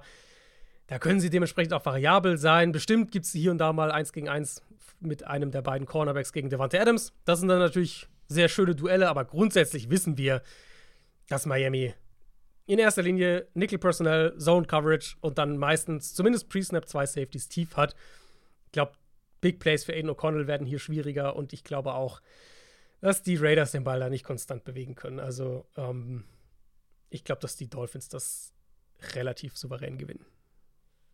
13,5 Punkte ist die Line. Ja, aber die Raiders, äh, meinst du nicht, sind auf einer, auf einer Serie unterwegs? Na gut, okay. ähm, äh, würdest du die, ja, die, die Frage, würdest du die Dolphins mit 13, minus 13,5 nehmen? Oder ist dir das zu viel? Naja, also gemessen daran, was wir von den Dolphins bisher gegen, du hast es gesagt, schwache Teams gesehen haben. Ich gucke gerade mal, haben sie ein Spiel, ja, gegen die Patriots waren es keine war, da war es nur, äh, da war es nur ein Touchdown, aber ansonsten haben die, glaube ich, mit alles mit zwei mhm. Touchdowns gewonnen. Deswegen ja. sage ich, nee, nehme ich auch die Dolphins mit der ja, Line. Ist auch meine Tendenz. Die Packers spielen gegen die Chargers. Die Chargers stehen 4 und 5, die Packers 3 und 6. Brutal kritisches Spiel für die Chargers in ähm, mhm. meiner Sicht. Also positiv betrachtet kann man sagen, Chargers sind einen Sieg von den Playoffs entfernt und hatten gerade ein bisschen Unglück in einem Shootout, einen Shootout verloren. Ja, der kann auch mal in die andere Richtung gehen. Ja, es läuft nicht so gut, wie es sollte, aber bei den Packers ist die Sachlage ja noch deutlich, deutlich bescheidener. Ein Sieg aus den letzten sechs Spielen. Das müssen die Chargers einfach gewinnen, um halt weiter in diesem Rennen zu bleiben, beziehungsweise erst wieder reinzukommen, mehr oder weniger. Ist die Frage, ob sie es auch tun. Ja, glaubst du doch daran, ganz, ganz platt gefragt, dass die Chargers in, naja, also, noch ins Playoff-Rennen Fragst du den Falschen? Ich habe die Chargers schon vor der Saison nicht in die Playoffs getippt. Ja, das stimmt, fair. Ähm, ja, weil ich bin, ich bin da halt auch wieder, wieder echt skeptisch, weil wir haben halt letzte Woche jetzt wieder gesehen. Im Endeffekt reden wir halt über ein, ein Team, ähm, das so weit kommt, wie Justin Herbert und Keenan Allen es tragen. Und das ist halt, das ist nicht das Markenzeichen von einem Contender-Team. Ähm, ich glaube halt auch Du willst sagen, sie kommen so weit, wie Justin Herbert wirft, also ja, so mittellang? Wenn es denn wenigstens so wäre. Ähm, ja, ja. Ich, ich, ich glaube halt auch, dass die Defense hier wieder viel zulassen wird, ehrlich gesagt. Selbst jetzt gegen eine Packers-Offense, die sehr viel Up and Down ist, sehr viel Hot and Cold ist. Letzte Woche haben sie jetzt endlich mal wieder früher auch gescored, in der ersten Halbzeit besser ausgesehen, aber ich komme auf die Chargers Defense halt auf ähnliche Punkte zurück, die ich vor dem, vor, in der Preview auf, aufs Lions-Spiel schon gesagt habe, nämlich Zusammengefasst, das ist eine der schlechtesten Defenses gegen Pässe zu Runningbacks, zu Titans und generell auch, auch zu Slot-Receivern, aber halt vor allem Runningbacks und Titans. Was strukturell auch ein Stück weit bedingt ist, halt leichte Boxes und ähm, Linebacker, die nicht gut in Coverage sind, Dervin James, der kein gutes Spiel, spiel, äh, keine gute Saison spielt. Und die Packers Receiver sind zwar echt unzuverlässig, dafür haben sie Aaron Jones als Option im Passspiel. Sie haben mit Luke Musgrave einen, einen spannenden jungen Titan, der auch mal vertikal attackieren kann. Deswegen glaube ich, dass die Packers hier schon auch durchaus ein paar Matchups haben, wo sie den Ball bewegen können. Andere Seite des Balls ist es ein gutes Spiel für, für die, die Joe Lombardi 2.0 Offense der Chargers. Ähm, letzte Woche haben wir auch ausführlich drüber gesprochen, über das ganze Thema Unterschied zwischen Wahrnehmung und Re Realität. Der Trend bei den Chargers eben nach den Ausfällen von Corey Lindsley und Mike Williams viel mehr Kurzpass. Packers spielen viel Zone Coverage, das ist jetzt keine große Veränderung zu letztem Jahr. Sie sind immer noch keine Heavy Box Defense, also dass sie die Box zustellen würden. Was sie weiterhin machen, was sie auch letztes Jahr schon gemacht haben, das war so die Umstellung vom vorletzten Jahr aufs letzte Jahr, ist, sie blitzen ganz gerne. Packers haben tatsächlich mittlerweile einen der höchsten Blitzrates in der NFL, sind damit aber sehr, sehr, sehr ineffizient. Also, egal nach was du guckst, EPA pro Play, Yards pro Pass, Completion-Quote, wenn sie blitzen, in der Regel lassen sie viel zu. Das heißt, das Szenario, das für mich Matchup-technisch auf der Hand liegt, ist für mich, die Packers sitzen in ihren Zone-Coverages, Herbert wird bei 30, 35% seiner Dropbacks geblitzt, aber findet genug Räume underneath, findet genug, genug Räume zwischen den Zone Coverages, findet genug Matchups allen voran mit Keenan Allen und hier und da mit Austin Eckler und kann halt damit den Ball ähm, bewegen. Und Packers sind ja sowieso auch angeschlagen in der Secondary. Jerry Alexander letzte Woche nicht gespielt. Donald Savage, Eric Stokes sind auf Injured Reserve schon seit ein paar Wochen. Russell Douglas ist nicht mehr da. Also ein massiv limitiertes Defensive Backfield. Und selbst wenn wir sagen, jetzt die Chargers sind jetzt, nicht, jetzt keine Receiver, vor denen du viel Angst hast, aber du brauchst halt zumindest Antworten auf Keenan Allen. Und da bin ich auch eher skeptisch bei den Packers. Die Chargers sind auswärts mit drei Punkten favorisiert und ich bleibe dabei.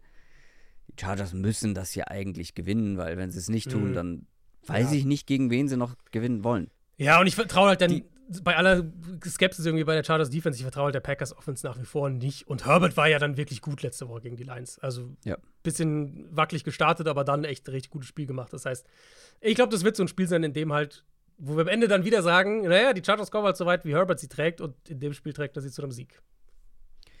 Die Washington Commanders spielen gegen die New York Giants. Die Giants stehen 2 und 8, die Commanders 4 und 6. Die Giants-Saison ist mehr oder weniger ein Trümmerhaufen, aber hey, positiv. Einer der beiden Siege, die sie geholt haben diese Saison, war eben gegen Washington. Das war noch mit Tyrod Taylor, dem besten mhm. Giants-Quarterback der Saison.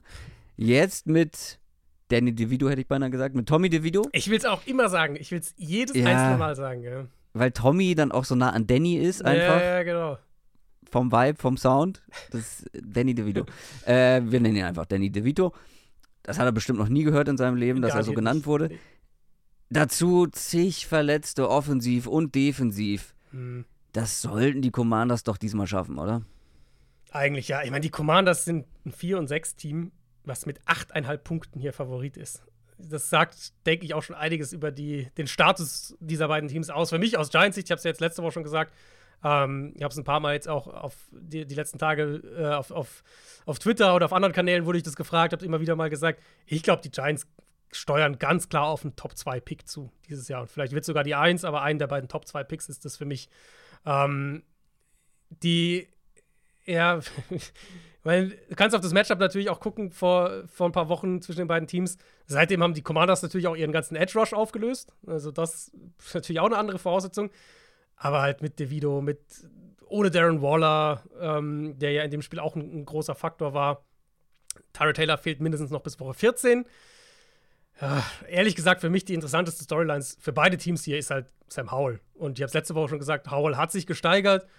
Ball ist ein bisschen schneller raus, Pressure to Sack Rate ist ein bisschen runter. Letzte Woche gegen Seattle, auch was das angeht, ein gutes Spiel von ihm. Er wurde zwar dreimal gesackt in dem Spiel, aber er stand auch bei 22 Dropbacks unter Druck. Also dafür war das dann echt wieder okay.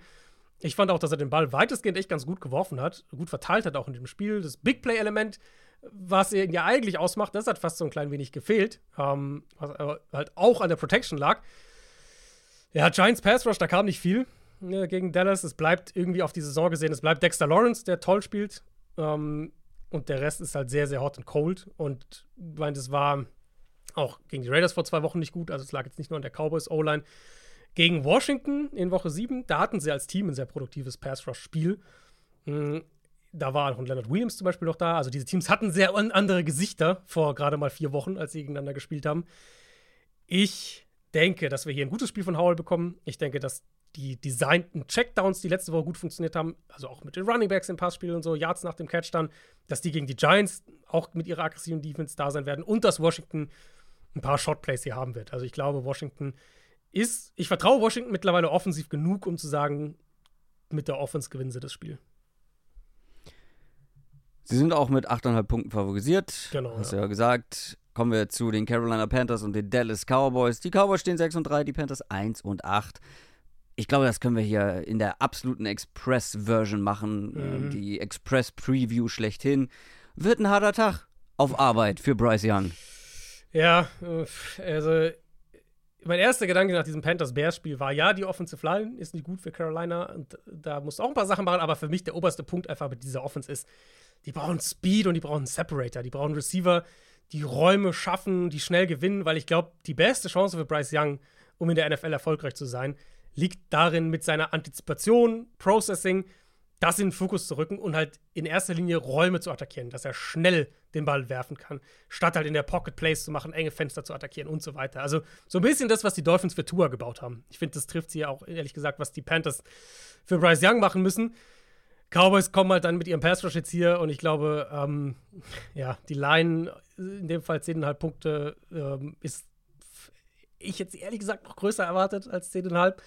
Ähm, weil der Pass Rush für die Cowboys hier, die, die werden wahrscheinlich, die werden nicht viel zulassen bei First und Second Down und werden dann bei Third Down mit dem Pass Rush irgendwie durchbrettern. Cowboys Offense sah richtig gut aus, auch letzte Woche. Dak spielt wahnsinnig gut. Ähm, ja, und bei den Panthers, du merkst ja bei den Panthers daran, dass Frank Reich vor, ich glaube, es waren nicht mal vier Wochen, vor dreieinhalb Wochen, vor drei Wochen, das offensive Playcalling an seinen Offensive Coordinator abgegeben hat und es diese Woche wieder selbst übernimmt. Ähm, ich glaube, hm. das unterstreicht, wo, wie sehr hier der, der, der Stuhl dann doch schon wackelt. Also da ähm, bei den Panthers, ich habe das vor, vor, vier, fünf Wochen nicht gedacht, aber ich glaube tatsächlich, dass wir bei den Panthers auf eine Situation zusteuern könnten, in der die einen kompletten Umbruch machen nach einem Jahr, also ein neu, neuer Head Coach und so weiter. Ähm, weil sie einfach nicht darauf vertrauen, dass dieser Staff Bryce Young entsprechend entwickelt. Die Cowboys sind ja natürlich klarer Favorit. Ich würde die auch mit dem Handicap von 10,5 Punkten nehmen. Ja. Gleichzeitig sage ich bei den Cowboys auch immer, das ist so ein Team, die sind immer mal für so einen Fuck-Up gut. Eigentlich hatten sie aber ihren Fuck-Up der Saison schon gegen die Cardinals. Ja, das stimmt auch. Und, und mir fehlt halt so das, das gänzlich irgendwie das Vertrauen in die Panthers Offense, um sowas machen zu können. Bei den Cardinals war es halt so, hey, mhm. das ist eine Offense, die machen irgendwie ein paar coole Sachen. Und wenn Josh Dobbs ein bisschen läuft und so, dann auf einmal können die gut spielen. Und die laufen den Ball generell gut. Und du hast irgendwie so, es war so ein Szenario, was man irgendwie da haben kann. Bei den Panthers fehlt mir das halt irgendwie echt. Cowboys vielleicht noch ja. ein Punkt, äh, der sollte nicht unter den Tisch fallen. Cowboys haben Leighton Vander Esch verloren. Das ist jetzt vielleicht nicht unbedingt für dieses Spiel wahnsinnig relevant, aber der wird dieses Jahr auch nicht mehr spielen. Und für die weitere Saison der Cowboys könnte das durchaus eine Rolle spielen. Dann haben wir noch ein absolutes Topspiel Monday Night, das Monday Night Game. Kansas City Chiefs gegen die Philadelphia Eagles. Das hat absolute Super Bowl-Vibes mhm. natürlich. Und das sehen wir am Montag und wir sprechen darüber auch am Montag im Moon Talk. Jetzt aber noch unser Tippspiel. Da steht es 10 zu 9. Ja, ihr habt auch das Gefühl, wie? War das nicht letzte Woche schon der Fall? Nee, wir gehen wirklich seit Wochen im Gleichschritt. Jeder mhm. trifft ein Spiel und jeder verliert ein Spiel. Ich finde es gut, dass ich dich komplett reingeritten habe und es sogar noch angekündigt habe, dass dich die Cardinals dass deine Cardinals dir das vermasseln werden und sie haben es vermasselt, weil sie gewonnen haben und du hast gegen sie gesetzt und sowas mhm. soll bestraft werden. Leider konnte ich es nicht ausnutzen und ausgleichen, das heißt, ich liege immer noch hinten, wie gesagt, 9 zu 10 aus meiner Sicht. Das heißt, ich darf wieder anfangen und ich nehme ein Spiel, was ich untippbar finde. Denver gegen Minnesota. Oh, ja. Ja, äh, guter Pick. Es ist halt untippbar, weil du nicht weißt. Also man, man weiß nicht, wer, welcher Offense man vertrauen kann. Ne? Das ist so ein bisschen das Ding. Ich glaube, dass die Broncos genug Antworten offensiv finden auf die Vikings Defense. Das Team, was du noch hier aus dem Playoff-Rennen ausgeschlossen hast, ja. mit 4 und 5, gewinnen das und stehen 5 und 5? Ja, ich glaube, irgendwann, irgendwann ist diese Josh Dobbs, so, so cool die Geschichte ist, irgendwann wird er so ein, wird er so, wird er so ein Stinkerspiel haben. Ich glaube, die Broncos gewinnen das.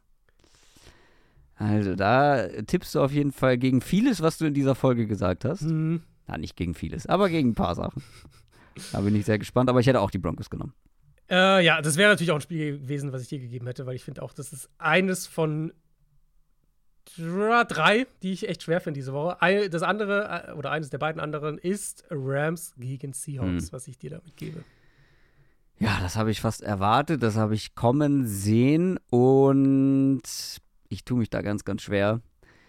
Ich habe schon bei der Preview habe ich schon die ganze Zeit hin und her überlegt, die Seahawks sind auswärts mm, mm. mit einem Punkt favorisiert, Matthew Stafford aber zurück. Oh. 46,5 Punkte over under.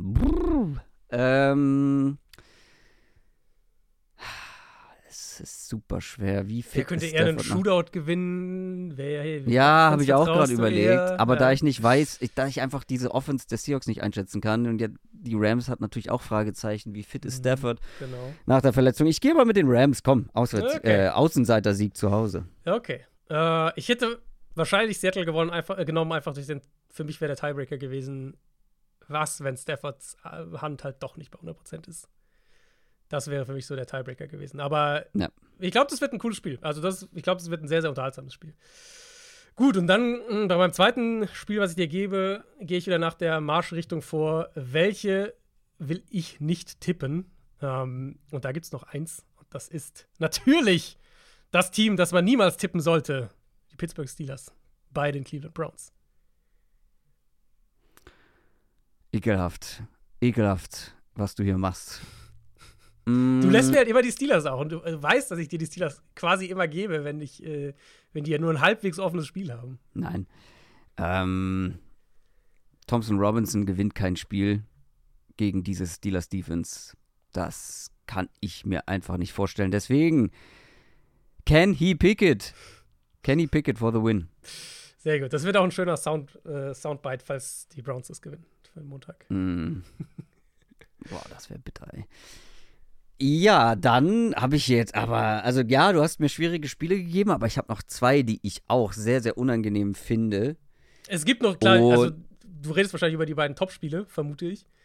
Ähm, sei, wa- jetzt, wa- wa- wa- wa- wa- warte mal. ja. Du darfst dich jetzt nicht schon mental darauf vorbereiten. Okay. Ich muss mich nämlich noch entscheiden. Ich habe zwei Spiele, die ich interessant finde.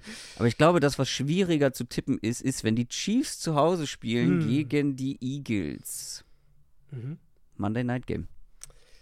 Äh, ja, wie gesagt, ich hätte die beiden Topspieler auch äh, wären bei mir dann die nächsten in der Liste gewesen. Aber bei beiden habe ich eine Tendenz, wo ich sage, bei Browns Steelers äh, bin ich, bin ich, ich bin weise genug geworden über die Jahre, um da niemals eine Tendenz zu haben, wer so ein Spiel gewinnt. Ähm, hier habe ich eine und die ist bei mir Philly. Ich glaube, dass die Eagles das Spiel gewinnen. Die Chiefs sind zweieinhalb Punkte favorisiert zu Hause. Mhm. Ich traue, ich meine, Chiefs aus einer Bye ist natürlich immer ein starker, starkes Argument. Ähm, ich traue einfach der Eagles Offense so viel mehr als der Chiefs Offense aktuell. Und also ich glaube, es wird ein Megaspiel, weil die Chiefs natürlich mit der Defense auch, und wir reden noch ausführlich am Montag drüber. Ähm, aber ich bin im Moment bei Philly. Das war Kenny Pickett für diese Woche. Das war unsere Preview auf Woche Nummer 11. Genug gesagt, oder Adrian? Äh, ich glaube auch. Ich glaube, äh, wir wollen die Folge euch auch möglichst schnell zur Verfügung stellen, dass ihr Absolut. mindestens die Thursday Night Preview noch heute schafft am Donnerstag und den Rest dann vielleicht bis Sonntag. Ja, meine Hand ist taub, sage ich ganz ehrlich.